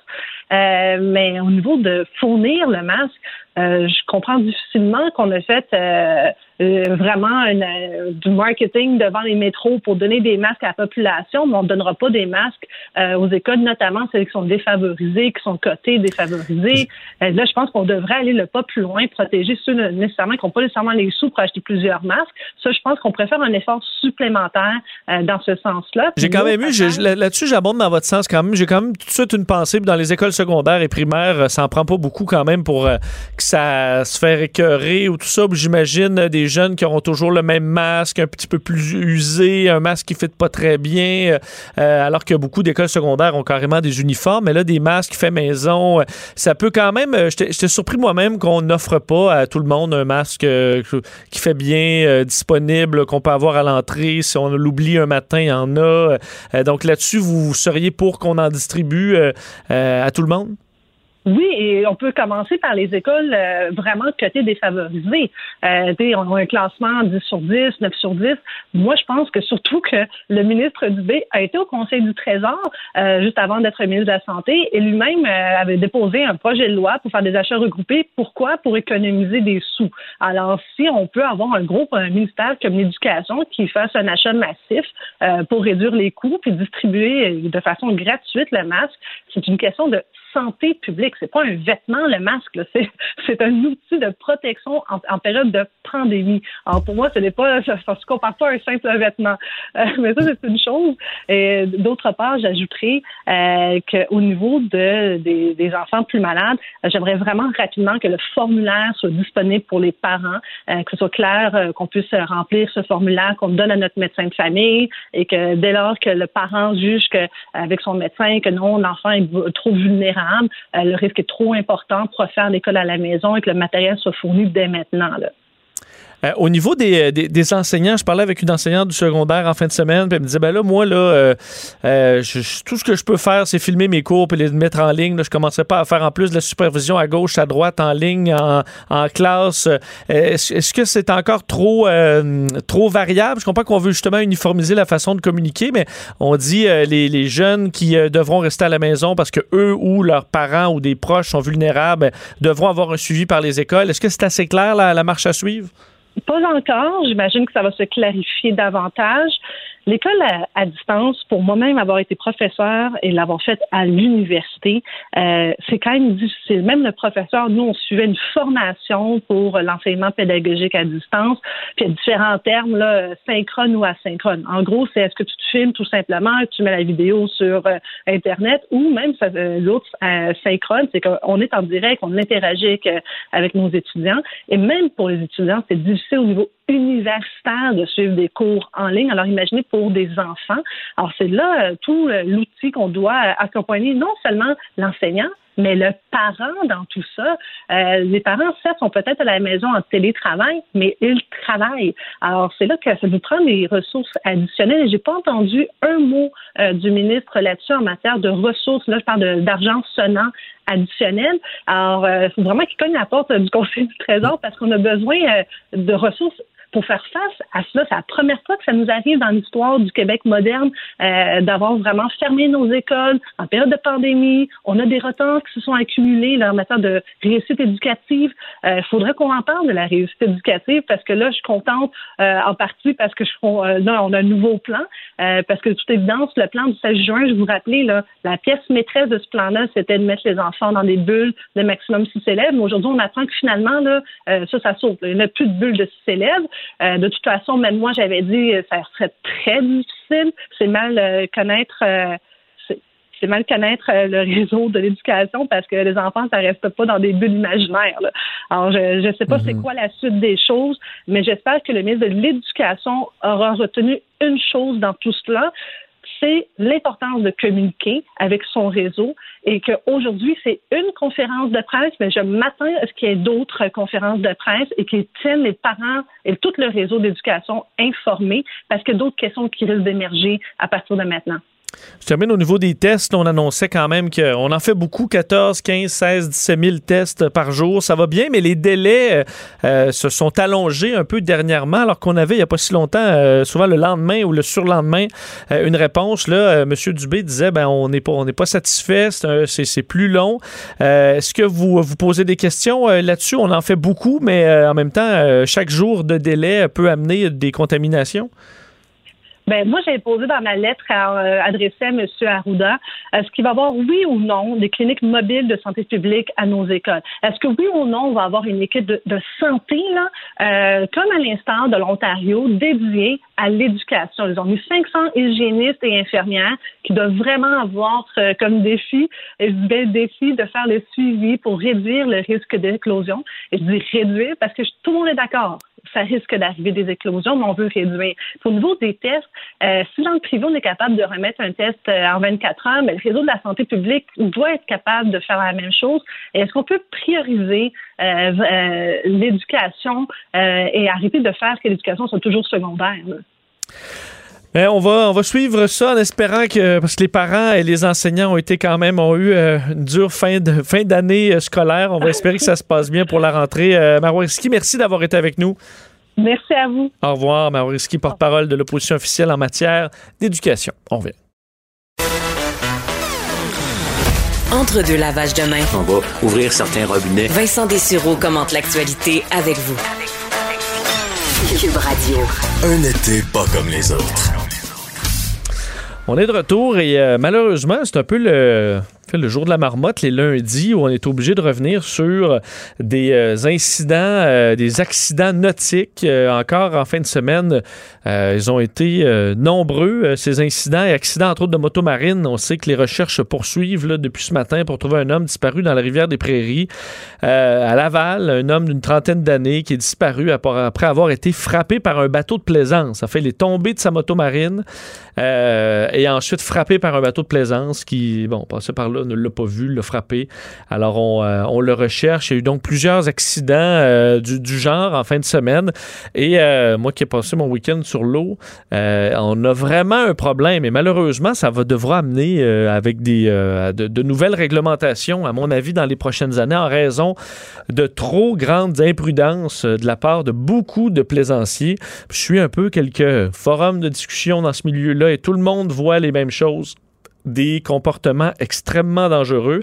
Euh, moi, bon, je vous l'ai dit, je suis équipé d'un petit radio maritime, d'une radio maritime qui euh, où on entend les appels à l'aide, les appels de détresse de la garde côtière.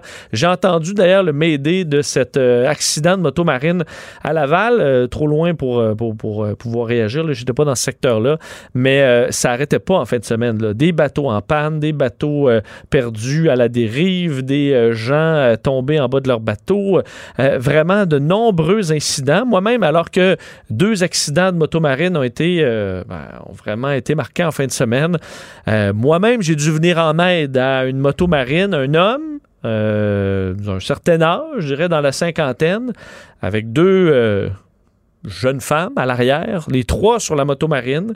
Pas de veste de sauvetage, pas de gilet de sauvetage, les trois. Et l'homme, on sait que sur les motomarines, pour ceux qui en ont déjà fait, il y a un petit espèce de, petit câble que tu attaches sur ta veste de sauvetage ou là, quand tu n'en as pas, sur ton maillot de bain. Et si tu tombes à l'eau, ben, au moins le moteur de la motomarine va s'arrêter. La personne n'avait pas ça. Alors, pas de gilet de sauvetage et pas non plus le système qui permet d'arrêter la motomarine si on tombe à l'eau. Ben, les trois joyeux lurons euh, sont tombés à l'eau dans un secteur ultra passant avec des bateaux qui passent à gauche, à droite, à haute vitesse. Et euh, ben là, je les ai vus faire des grands signes parce que la motomarine, la motomarine est partie. Là, et les trois personnes dans le courant. Ah, ça y va, pas de gilet de sauvetage. Euh, alors, euh, on, bon, on leur a porté, euh, porté secours, essayer d'empêcher justement que des bateaux leur passent dessus, ce qui est arrivé à Laval. heureusement, dans ce cas-là, ben, ils ont été capables de rembarquer. là, tu es obligé de dire à des adultes, un adulte, moi, beaucoup plus vieux que moi, là, cinquantaine, c'était peut-être soixantaine, obligé de lui dire, là, monsieur, au moins au moins installer votre système qui va de, de, sécurité sur votre moto marine parce que un petit peu plus loin dans le fleuve, puis euh, s'il y avait personne pour vous voir, euh, ben vous c'est parti dans le courant. puis on vous retrouvera vos corps euh, dans quelques jours. et, et ça, ça arrive très très souvent. Même que je suis arrivé à la marina, il y avait une moto marine qui avait coulé.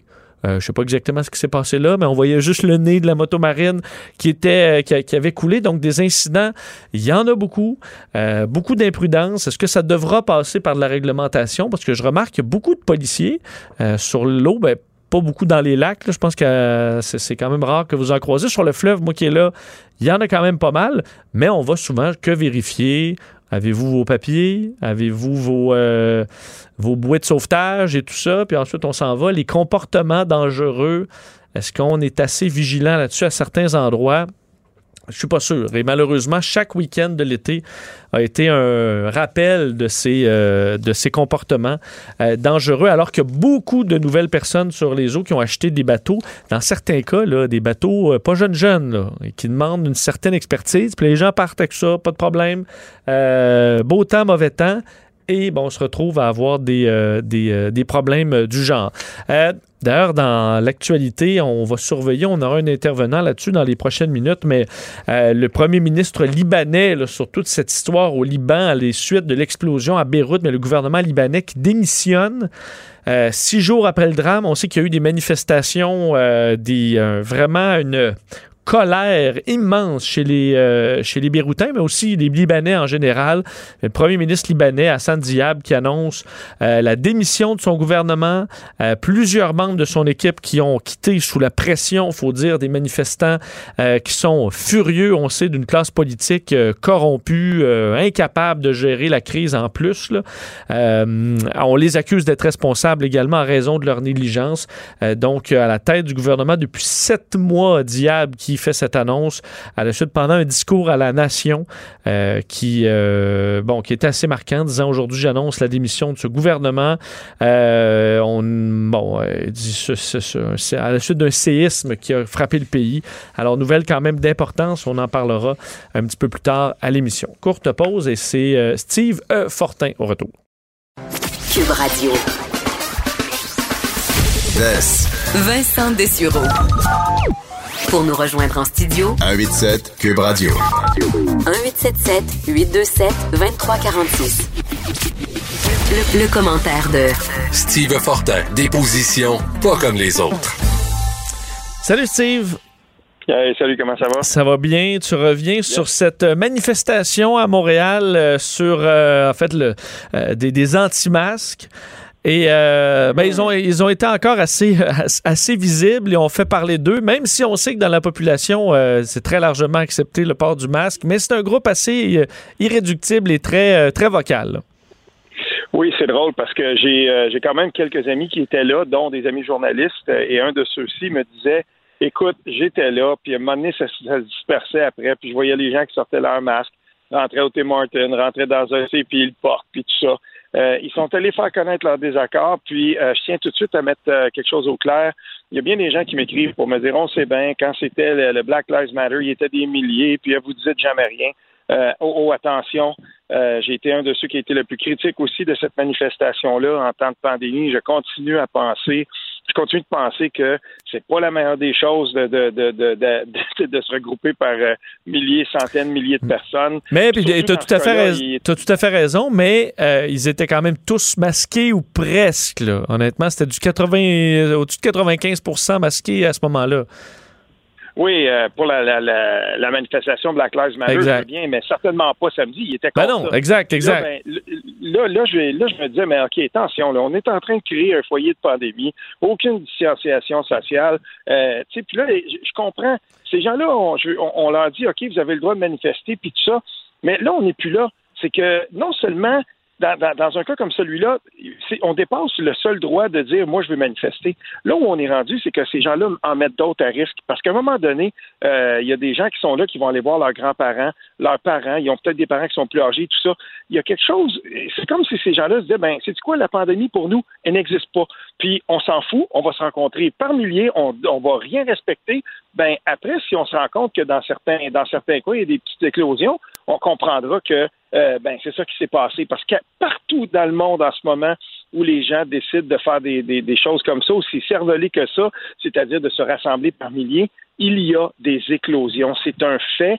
Et je veux dire, là, il n'y a pas de complot là-dedans. C'est comme ça que ça marche. C'est une pandémie mondiale. Puis la mesure du masque est acceptée en très grande partie au Québec parce que les gens le voient et le constatent. Et je veux dire, à un moment donné, ben oui, on a le droit d'être critique d'une manifestation comme celle-là, et je l'ai été, parce que là, ça devient un petit peu, euh, à mon sens en tout cas, euh, ça, devient peut-être un...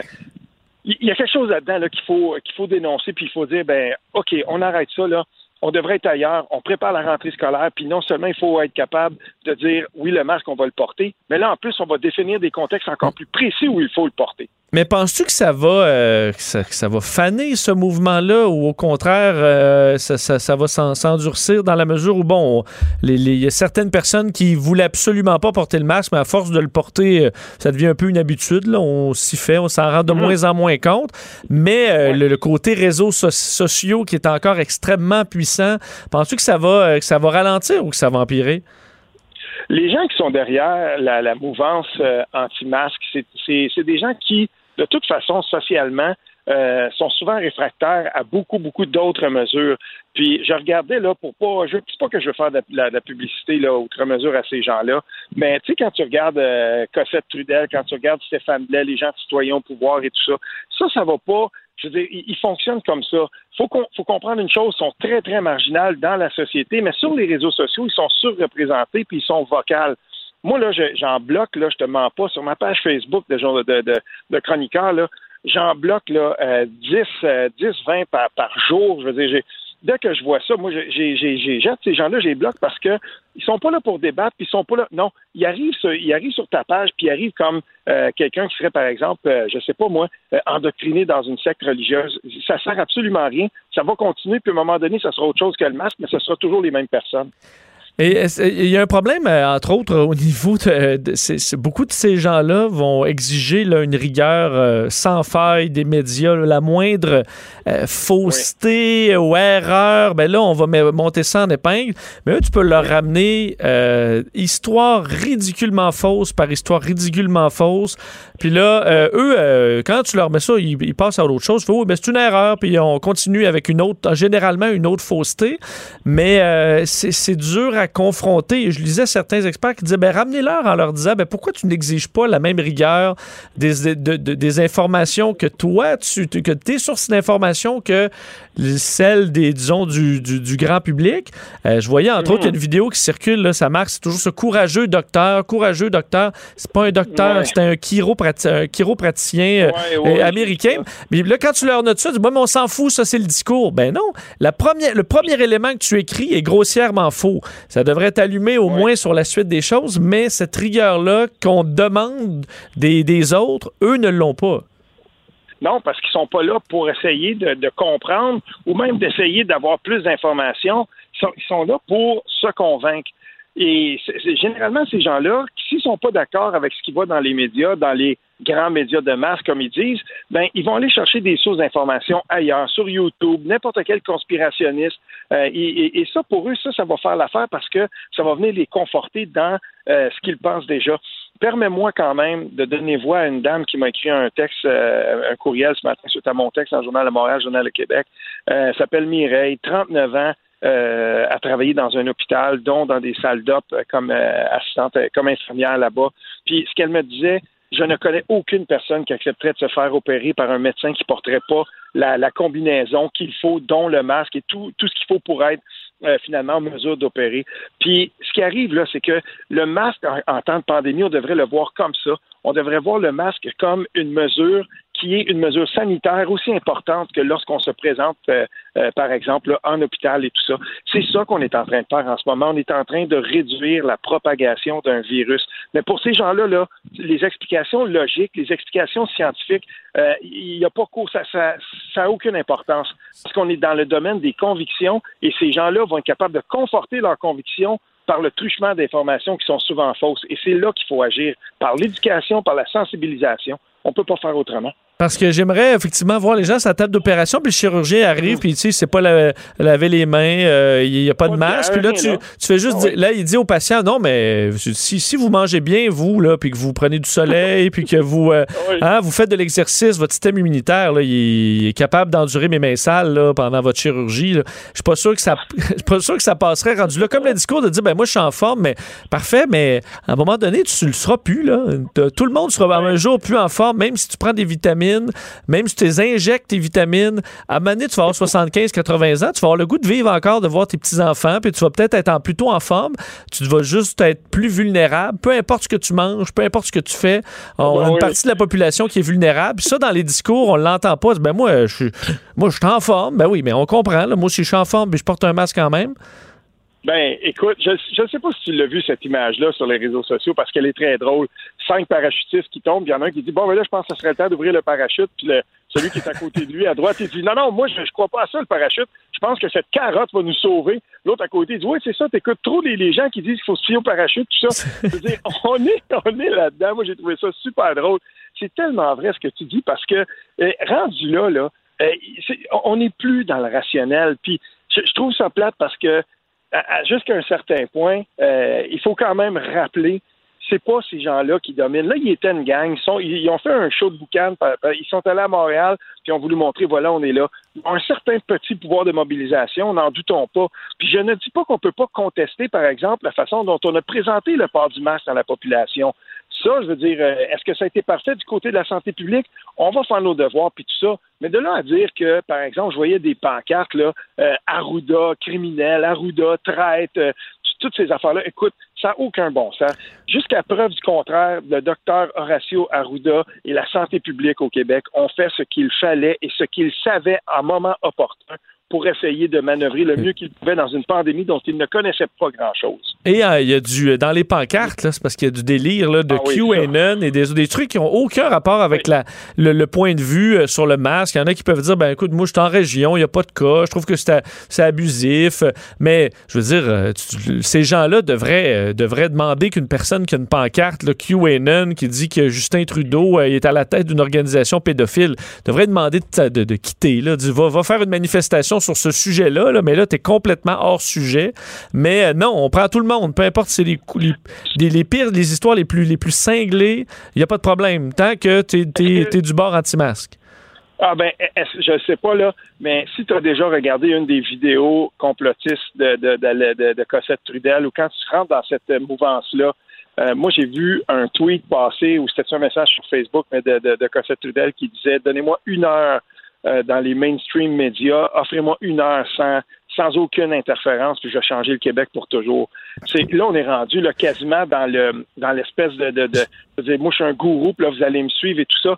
Il y a c'est pourquoi on voit des gens qui ont toutes ces pancartes là parce qu'ils vont croire dans toutes les inepties les plus frivoles, les plus ridicules qui existent. Mais s'ils trouvent une justification quelque part pour conforter leur point de vue, que ce soit dans un site Internet qui a absolument aucune valeur ou sur un site conspirationniste, ces gens-là vont embarquer là-dedans.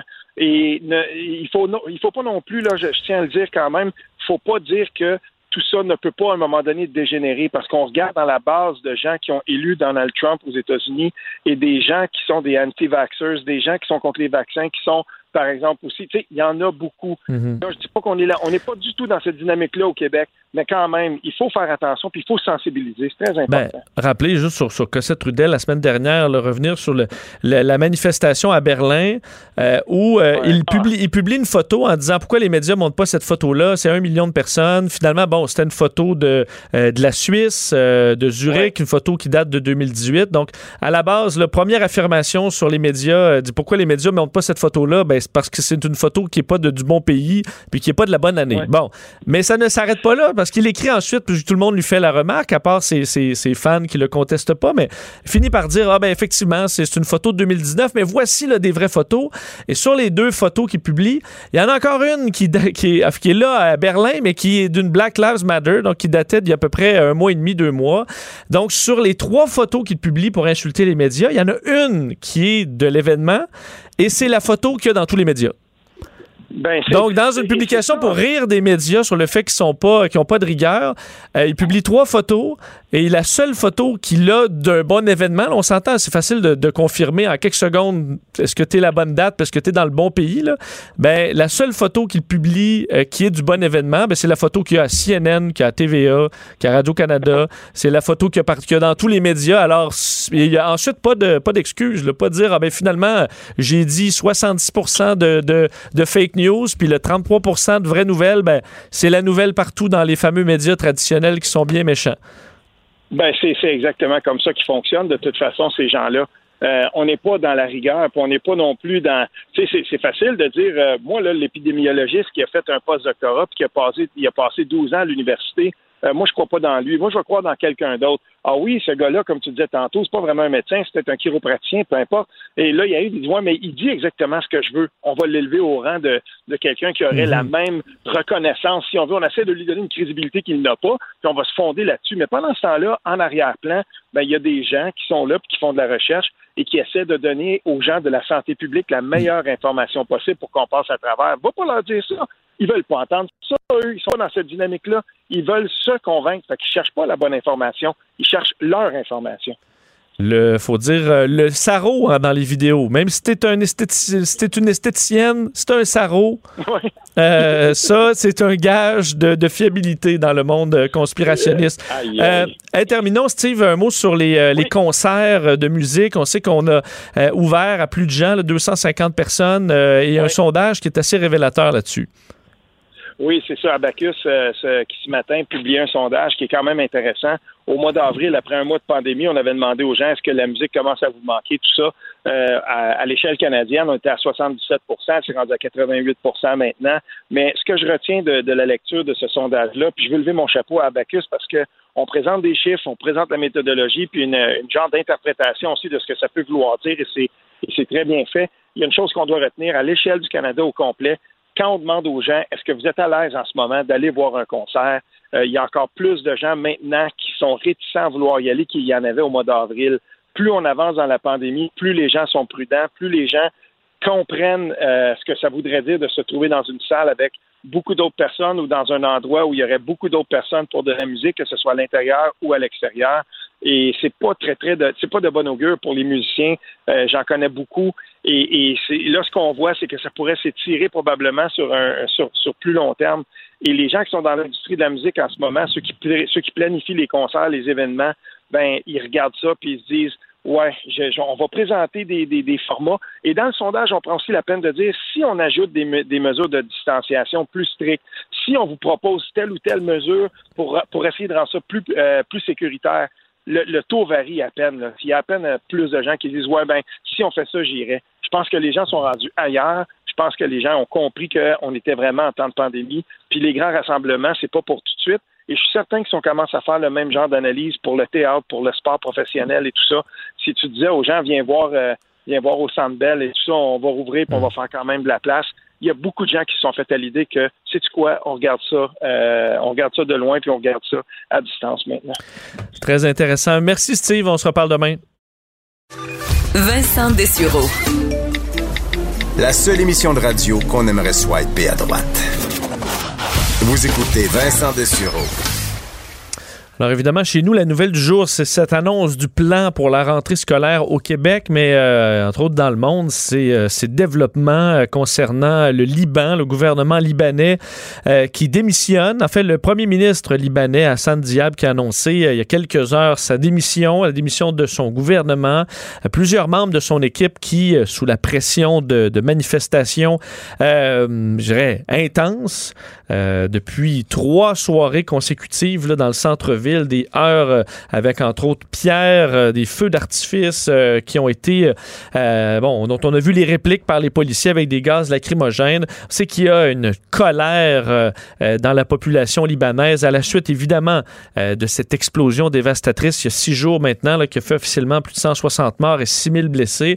Bilan qui devra encore malheureusement augmenter là, alors qu'on n'a plus d'espoir de retrouver des survivants du côté des disparus. Bien, on sait que ça s'ajoute cette crise euh, la crise financière, un gouvernement qui est jugé comme corrompu par les Libanais. Alors, euh, est-ce que les choses vont changer par cette décision euh, du, du, premier ministre libanais? Pour en parler, il est directeur de l'Institut d'études internationales de Montréal, François Audet, qui est en ligne. Monsieur Audet, bonjour. Oui, bonjour. Donc, six jours après les événements, euh, de voir le premier ministre quitter, est-ce que c'est de, de bon augure ou euh, il faudra encore euh, de, de, plus grands gestes pour avoir confiance aux autorités en, au Liban? ben, déjà, c'est un, un, signe encourageant que la, la, je dirais le changement qui clairement était, était dans les euh, dans le courant social, dans la, dans la, on le voyait dans la sphère politique déjà depuis euh, depuis l'automne dernier. Hein, c'est, ça date de il y a presque un an déjà où il y avait eu ces mobilisations monstres hein, dans, la, dans la capitale et dans plusieurs villes du Liban. Alors, ça, ça, ce que ça donne comme indicateur, c'est que le gouvernement euh, déjà accepte une part de responsabilité, sinon la responsabilité, et aussi c'est précurseur quand même d'une transition qu'on espère euh, non violente ou le moins violent possible, parce que c'est certain que si le gouvernement euh, s'était entêté de rester en place, euh, avec euh, la, la, frustration et la colère tout à fait justifiée de la population, euh, clairement, on, aurait pu envisager le, pas le pire, mais enfin certainement un, un dénouement sous la violence armée, etc. Alors, ce que ça, ce que ça, donc ce que ça donne comme indicateur, encore une fois, c'est de laisser les prochains, les prochaines semaines de cette reconstruction dans un espace de dialogue, espérons-le, et donner, donner la place au peuple, à la population, pour reprendre le, pouvoir euh, du pays qui était, comme on sait, laissé à une élite euh, particulièrement corrompue. Oui, parce que là, il faut faire une transition, mais une transition vers qui? Euh, je voyais une, manifestante qui disait il y a encore 128 voleurs assis au Parlement, donc demandant d'autres démissions au, niveau des élus. là, on se retrouve dans une crise où, évidemment, les gouvernements, le, les, les pays du monde veulent aider, mais c'est difficile de se coordonner quand on a un gouvernement qui est en crise. Ben, tout à fait. Je, vais laisser euh, mes, euh, mes collègues experts de la Constitution du Liban répondre à, plus en détail à cette question-là. Mais c'est sûr que comme euh, la transition ne se fera pas avec les élus qui viennent donc de démissionner, il y aura donc en place très certainement des, hein, des relais le temps que de nouvelles élections démocratiques se fassent, parce qu'il faut aussi se rappeler que évidemment derrière derrière ce scénario un peu catastrophique-là, le Liban quand même une culture, une longue culture démocratique sur laquelle il faut miser pour, euh, pour son avenir et éviter à tout prix justement qu'on tombe dans d'éventuels scénarios euh, plus totalitaristes ou un peu plus un peu plus armés. Alors clairement, euh, le, le, comme vous le dites, les, les, pays donateurs et c'est vraisemblablement la France qui a pris le, le leadership de tout ça devra entamer un dialogue avec des nouveaux représentants qui seront très certainement nommés rapidement de manière intérimaire le temps qu'on passe à une, démarche démocratique pour euh, identifier euh, la nouvelle, euh, la nouvelle, le nouveau gouvernement qui sera, espérons-le, élu démocratiquement. Parce qu'on sait, les, je disais, les secouristes qui ont, qui ont, annoncé avoir perdu espoir de retrouver des survivants à l'explosion. Donc là, la partie bon, trouver des survivants est terminée, mais s'installera une crise humanitaire qui sera quand même longue à régler là-bas. On voit l'étendue de la destruction. Il y a des gens qui ont, qui ont encore nulle part où aller en date d'aujourd'hui effectivement, c'est loin d'être terminé. Euh, l'explosion a eu lieu il y a une semaine. Donc, on a effectivement annoncé euh, ce qui est toujours un moment un peu pénible à écouter. Donc, on, qu'on pense qu'il y aura évidemment plus de, survivants, euh, étant donné la gravité de l'explosion, mais aussi les délais hein, pour lesquels des personnes peuvent vivre sous des décombres. Alors là, on pense vraiment davantage au nettoyage, à l'identification des victimes et surtout à prendre soin de celles et ceux qui euh, on parle de plus de 300 000 personnes hein, qui sont sans abri, donc une population extrêmement importante qui pendant euh, de longs mois, euh, voire plus, sera, aura, ont, tout perdu, leur, leur emploi, leur, leur maison, et devront dépendre d'une aide internationale assez rapidement. il faut quand même souligner, puis je crois qu'on le voit déjà depuis depuis le début, à quel point il y a une solidarité les Libanais entre eux-mêmes. Les Libanais, le Liban a toujours été un, Hein, un pays extrêmement accueillant. Euh, je, rappelle qu'il y a deux millions de réfugiés au Liban, donc surtout des Syriens et des Palestiniens. Donc c'est un, un pays qui a toujours euh, eu, euh, je dirais, une culture de, humanitaire, une culture d'accueil et, d'entraide. et on voit déjà avec la communauté libanaise très dynamique à Montréal aussi à quel point il y a un désir de vouloir aider évidemment la, la, population. Alors il y aura donc différents canaux, très certainement oui local avec le Liban, mais avec les Libanais, mais clairement on devra aller au-delà de ça. Euh, on a déjà annoncé à ce jour euh, environ 300 millions de dollars euh, en aide d'urgence rapide, mais c'est certain que la reconstruction, à la fois des infrastructures, mais aussi économique du pays, va être beaucoup plus coûteuse et va prendre évidemment des années. Pensez-vous quand même, au, bon, euh, cette vague de solidarité, euh, mais en même temps, les yeux du monde se sont tournés vers le Liban, ce qui est peut-être pas le cas. On en parlait, nous, on avait un chroniqueur, Loïc Tassé, qui nous parlait régulièrement de la situation là-bas avant l'explosion, mais veut, veut pas, euh, dans le monde, on n'en parlait pas nécessairement tous les jours. Là, c'est le cas. Est-ce que quand même ça pourrait permettre de régler disons, le fait d'atteindre le fond permettra au monde entier de leur donner un coup de main et que ça pourrait leur permettre de, se, de faire le ménage et de se relever? Ben oui, euh, et, ce que ce que l'expérience passée de, de ces méga désastres démontre, euh, puis je pense que c'est un peu le sens de votre question, c'est que ça reste quand même éphémère cette attention qu'on a euh, malgré l'envergure du désastre. Je pense que euh, la, la, planète actuellement vit évidemment au rythme de de la pandémie. il y a évidemment d'autres catastrophes qui arriveront éventuellement aussi. Euh, il y a des enjeux économiques euh, qu'on sait qui vont être extrêmement difficiles dans les prochains mois, une crise à venir, pas juste pour le Liban, mais pour plusieurs autres pays, peut-être même incluant le Canada. Donc, c'est certain que la, bulle d'intérêt, la bulle médiatique, la bulle de générosité, de solidarité euh, qui, évidemment, nous, nous, nous porte vers le Liban aujourd'hui doit absolument être un moment crucial pour, je dirais, attirer de l'attention, oui, mais surtout de l'intérêt euh, politique, l'intérêt financier de la part euh, des, bailleurs de fonds euh, internationaux puis de, de, la communauté internationale. Mais ça part très vite. Alors, c'est un moment important dans une reconstruction post-catastrophe de s'assurer s'assurer de mobiliser le plus d'intérêt possible et de, je dirais, de, en bon français, de faire des deals hein, et de s'assurer que tout ça soit euh, signé assez rapidement pour pas qu'on se perde en conjoncture euh, de négociations qui pourraient prendre plus de temps que l'intérêt médiatique et politique le permettrait. C'est vrai que souvent il y a des vagues de générosité, puis rapidement on passe à un autre sujet. Euh, je pense à la cathédrale Notre-Dame où les centaines de millions de dollars arrivaient de partout, puis la, la plupart de ces chèques-là sont pas encore rentrés en date d'aujourd'hui. Ben, euh, non, tout à fait, mais c'est quand même des scénarios très différents, hein, au-delà de, de, évidemment de, je dirais, du symbole de la destruction de, de la cathédrale à, Paris. Euh, là, on, on, a, on a des, des, des morts, on a euh, évidemment une ville au complet qui a été détruite par négligence politique, négligence humaine. Donc, on, c'est des scénarios qui sont quand même un peu différents. Évidemment, je ne veux pas mettre de, de valeur ou d'indicateurs sur, euh, sur, sur, la, hein, sur euh, les, les, malheurs et la, la, vulnérabilité des populations, mais c'est quand même des scénarios très, très différents. Oui, oui, je voulais pas non plus faire de comparaison euh, boiteuse, mais davantage que des, fois, le monde est rapide à passer au sujet suivant. Là. Effectivement, en pleine pandémie, situation difficile économique dans chaque pays presque du monde, des fois, la, la, la, la générosité peut, peut, peut passer vite.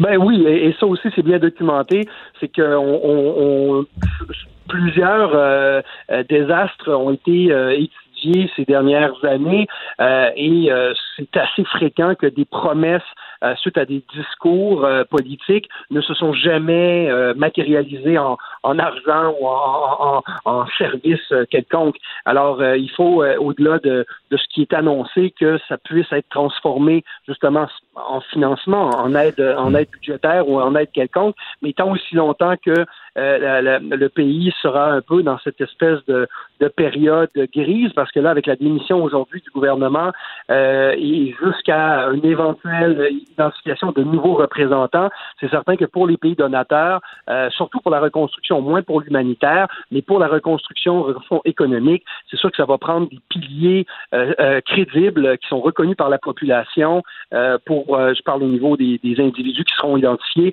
pour pouvoir euh, prendre les rênes euh, du pays. Parce que pour l'instant, ce qui a été convenu, même de la part du Canada, c'est de s'assurer que cette aide-là arrive à la population et pour ce faire, ben, ce sera des canaux, notamment à travers les ONG, la Croix-Rouge, les Nations Unies, que les ressources vont passer, permettant ainsi beaucoup plus de, confiance hein, dans, la, canalisation de l'aide d'urgence en priorité. On invitait d'ailleurs les gens à donner à la Croix-Rouge euh, pour avoir justement un organisme fiable à, qui donner euh, en ces temps difficiles. Euh, François Audet, merci de nous avoir parlé. Curieux, souriant, cultivé. Vincent Dessureau, le gendre qu'on voudrait tous savoir. Il a une belle tête de vainqueur. Vous écoutez Vincent Dessureau. On va parler musique, c'est la chronique Q Musique avec Stéphane Plante. Très content de le retrouver. Salut Stéphane. Salut. Euh, tu t'attaques à un sujet oh. très que je trouve tellement intéressant dans le monde de la musique, les groupes ou les chanteurs qui ont changé de style, soit le temps d'un album ou définitivement. Oui, parce qu'il y en a pour qui ça a été très profitable, on le verra. Euh, même qu'il y en a qui vont le regretter. Même si on connaît le succès, c'est juste qu'on les a associés après trop étroitement, trop étroitement un genre. Et ben, c'est le cas des Bee Gees. Je commence avec eux parce qu'on les connaît comme les maîtres du disco incontestés, surtout à cause de la, trame sonore du film La fièvre du samedi soir avec John Travolta, tout ça. Mais bien avancé, ils avaient commencé à faire de, la musique. Ils étaient beaucoup inspirés des Beatles. On va écouter un de leurs hits, petit hit comparé à ce qui va suivre. C'est I've Got a Message for You. There's no time for the I just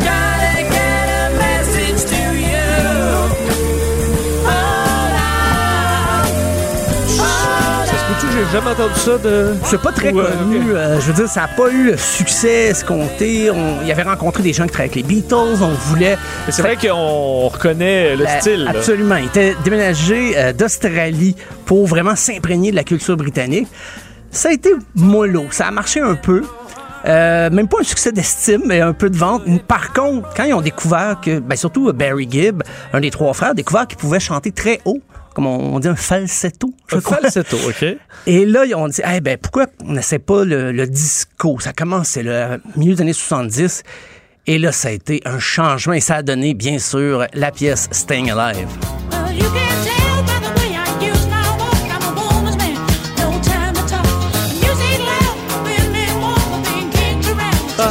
Ça, c'est comme du saumon fumé. J'en ai trop mangé. Ça me lève le cœur juste à y penser. Ben, les- je pense que les, les- les principaux intéressés seraient d'accord parce que après ça, ils pouvaient plus rien faire d'autre. Et quand le disco a tombé à, la fin des années 60, Ils ne euh, pouvaient que 70, suivre. Ils ne pouvaient plus suivre. C'était difficile. Donc, euh, ça a été la débandade pour les Bee Gees.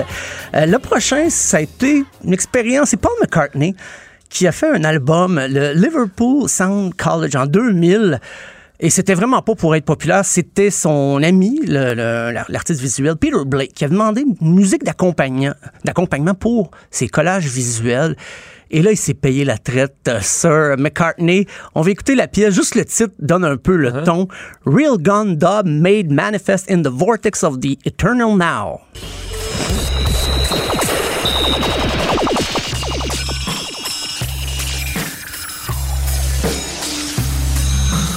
Ça, c'est un Beatles qui a fait ça. C'est un Beatles et cette pièce dure 16 minutes Oh, environ. J'aurais pu prendre n'importe quel extrait de l'album. C'est Ben, expérimental. pas- mais est-ce que ben, c'est pas écoutable? Ah, c'est très difficile quelque chose que je comprends pas? Bah, c'est. Je pense qu'il avait qualifié ça de musique concrète, mais, mais des fois, Ouais. t'entends. Bon, Euh, concret quand tu prends du moche. Ouais, peut-être. OK. T'entends des riffs de bass, tu dis, ah, il y aurait peut-être quelque chose à faire, mais là, il s'en va tout de suite. Du moment que t'embarques dans un beat, ah, il va ailleurs. Euh, bref, il a, il a jamais joué ça sur les plaines d'Abraham. Donc, non, non. euh, pour Ben, il, a fait- euh, il a pas fait Hope of, Hope of Deliverance non plus, puis personne s'en est plaint. Exactement. Euh, sinon, Alanis Morissette, qui, ben, on- cette année, on fêtait justement les 25 ans de son album Jagged Little Pill, mais qui était beaucoup plus rock, une limite alternative à l'époque. Mais à 16 ans, elle avait signé un contre-disque et elle avait sorti un album éponyme en 91 et c'est beaucoup plus dans le dance pop. Donc, on va écouter elle avant qu'elle change de style et la chanson Too Hot.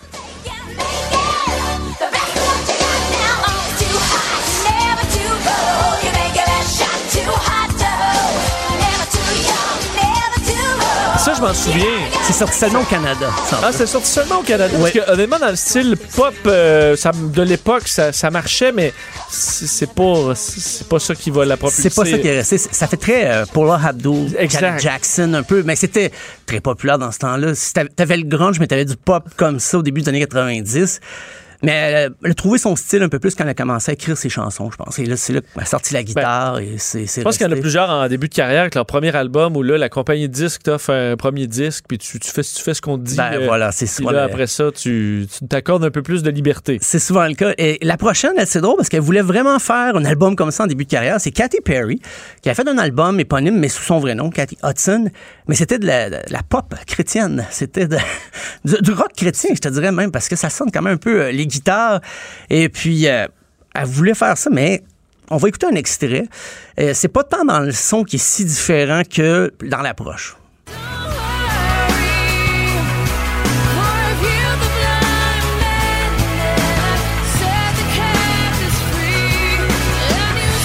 Rappelle-moi, c'est qui?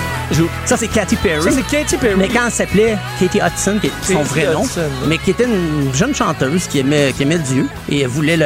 L'album, chanteuse qui aimait Dieu. l'album complet là, est teinté de mysticisme et tout ça. Et finalement, euh, ben, euh, on le sait, elle va chanter I Kissed a Girl, elle va changer Oui, complètement oui, son- elle va se mettre des feux d'artifice au bout des. euh, c'est ça. Et Alors, voilà. Ça va, euh, va changer de style. Donc, musicalement, elle a fait un, un assez gros virage. Et l'album, ben, ce qu'on vient d'entendre, l'album éponyme, a vendu 200 copies. Deux- 200 copies. Ça, c'est parce que t'as pas une grosse famille. Là. Si tu vends 200 C'est copies... ça, t'es quand même t'as un cercle fermé. Hey, c'est, c'est, euh, j'ai relu, j'ai comparé partout. C'est pas 2000, c'est vraiment 200. Donc, euh, c'est, c'est- je pense que ça a été mieux par la suite, un peu pour euh, Katy Perry. Euh, au Québec, Jean Leloup, on l'oublie un peu aujourd'hui, mais son premier album en 1989, le- le- l'album Menteur, euh, c'était un album très léché. Et d'ailleurs, Jean Leloup lui-même, il va renier plus d'une fois l'album. Il venait de sortir. Et en fait, il était supposé être en promotion pour l'album, mais il se pointait les conférences de presse puis il disait il est pas bon cet album-là, attendez le Mon prochain. Oh, qui était c'est pas très vendeur. Non, qui était L'amour est sans la- avec la salle à faire. Mais il avait enregistré à la va-vite, il avait mis printemps-été en version presque live sur l'album parce qu'il disait ça, c'est le son de Jean Leloup qui s'en vient. Mais c'est vrai que le reste de l'album Menteur, d'ailleurs le nom Menteur, a été choisi par Jean Leloup parce qu'il trouvait que ça le représentait pas l'album. Donc, c'est comme s'il mentait sur lui-même avec ce premier album. Et c'est très synthétiseur. Et c'est. Jean Leloup appréciait pas la signature sonore qu'Audiogramme voulait lui imposer. Et ça, ça donnait... On va écouter la chanson Laurent.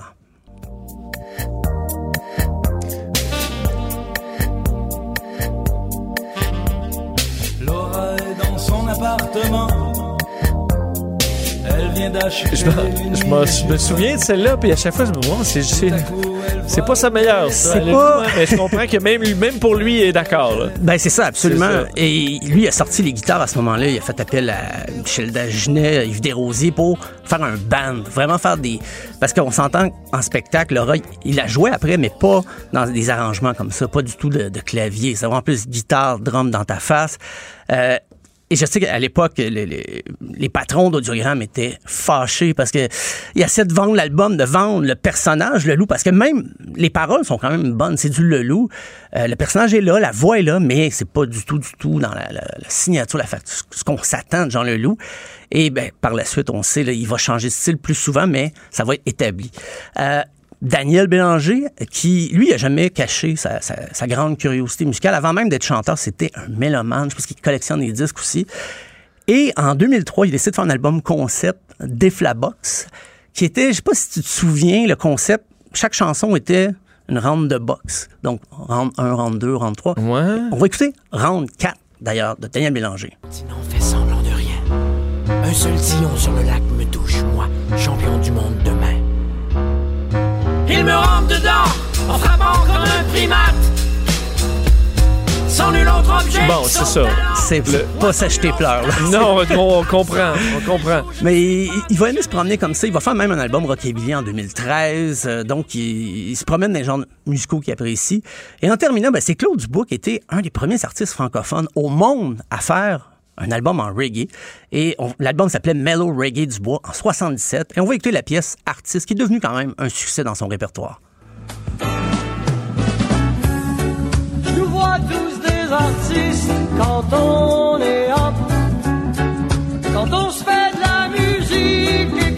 Ça. A marché, ça. hein? Et ben, l'album au complet est pas mauvais. C'est, c'est- on pourrait dire que c'est de l'appropriation culturelle. Il fait du reggae, mais en 77, il était pas nombreux. Il a fait ça avant Gainsbourg. Gainsbourg a marqué la, la chanson française avec ses albums reggae, mais Dubois l'a fait avant, euh, pratiquement avant tout le monde. Ben, En français, je veux dire en français, Oui. en anglais, là, mais c'était quand même surprenant que cette chanson-là. Donc, je veux dire, il se prend pas pour un Rastaman là, non, non, non, dans pas cette du chanson-là. tout, là, pas ouais. du tout. Euh, il fait pas semblant de, de- je veux dire, de venir de la Jamaïque. Non, non. Ça reste très Des- authentique. Des inspirations. Ben voilà. Mais ce qui doit être difficile, c'est. Les artistes, là, sont, c'est des créateurs, puis d'être toujours voulu s'associer au même style. Puis Ah des fois, oui. les fans vont te noter ça. Là. Bon, c'est pas comme ça sonnait. Ben oui, mais j'ai, exactement, j'ai ouais. 50 ans, j'ai trois enfants, j'ai plus 19. Là. Mais euh, il y en a qui ont. Ça a permis de sortir quelques bijoux à travers ça. Euh, Stéphane, toujours un plaisir. On ben, peut écouter vos excellentes euh, listes de lecture et Oui. dossiers sur euh, l'application Cube Musique. Un petit bijou, cette application-là. merci. Stéphane. Merci à toi. Nous, on se laisse. Jean-François Barry arrive dans quelques instants. On se reparle demain, 13h. Bye bye. Quand on se fait de la musique et que ça fait trop. Cube Radio.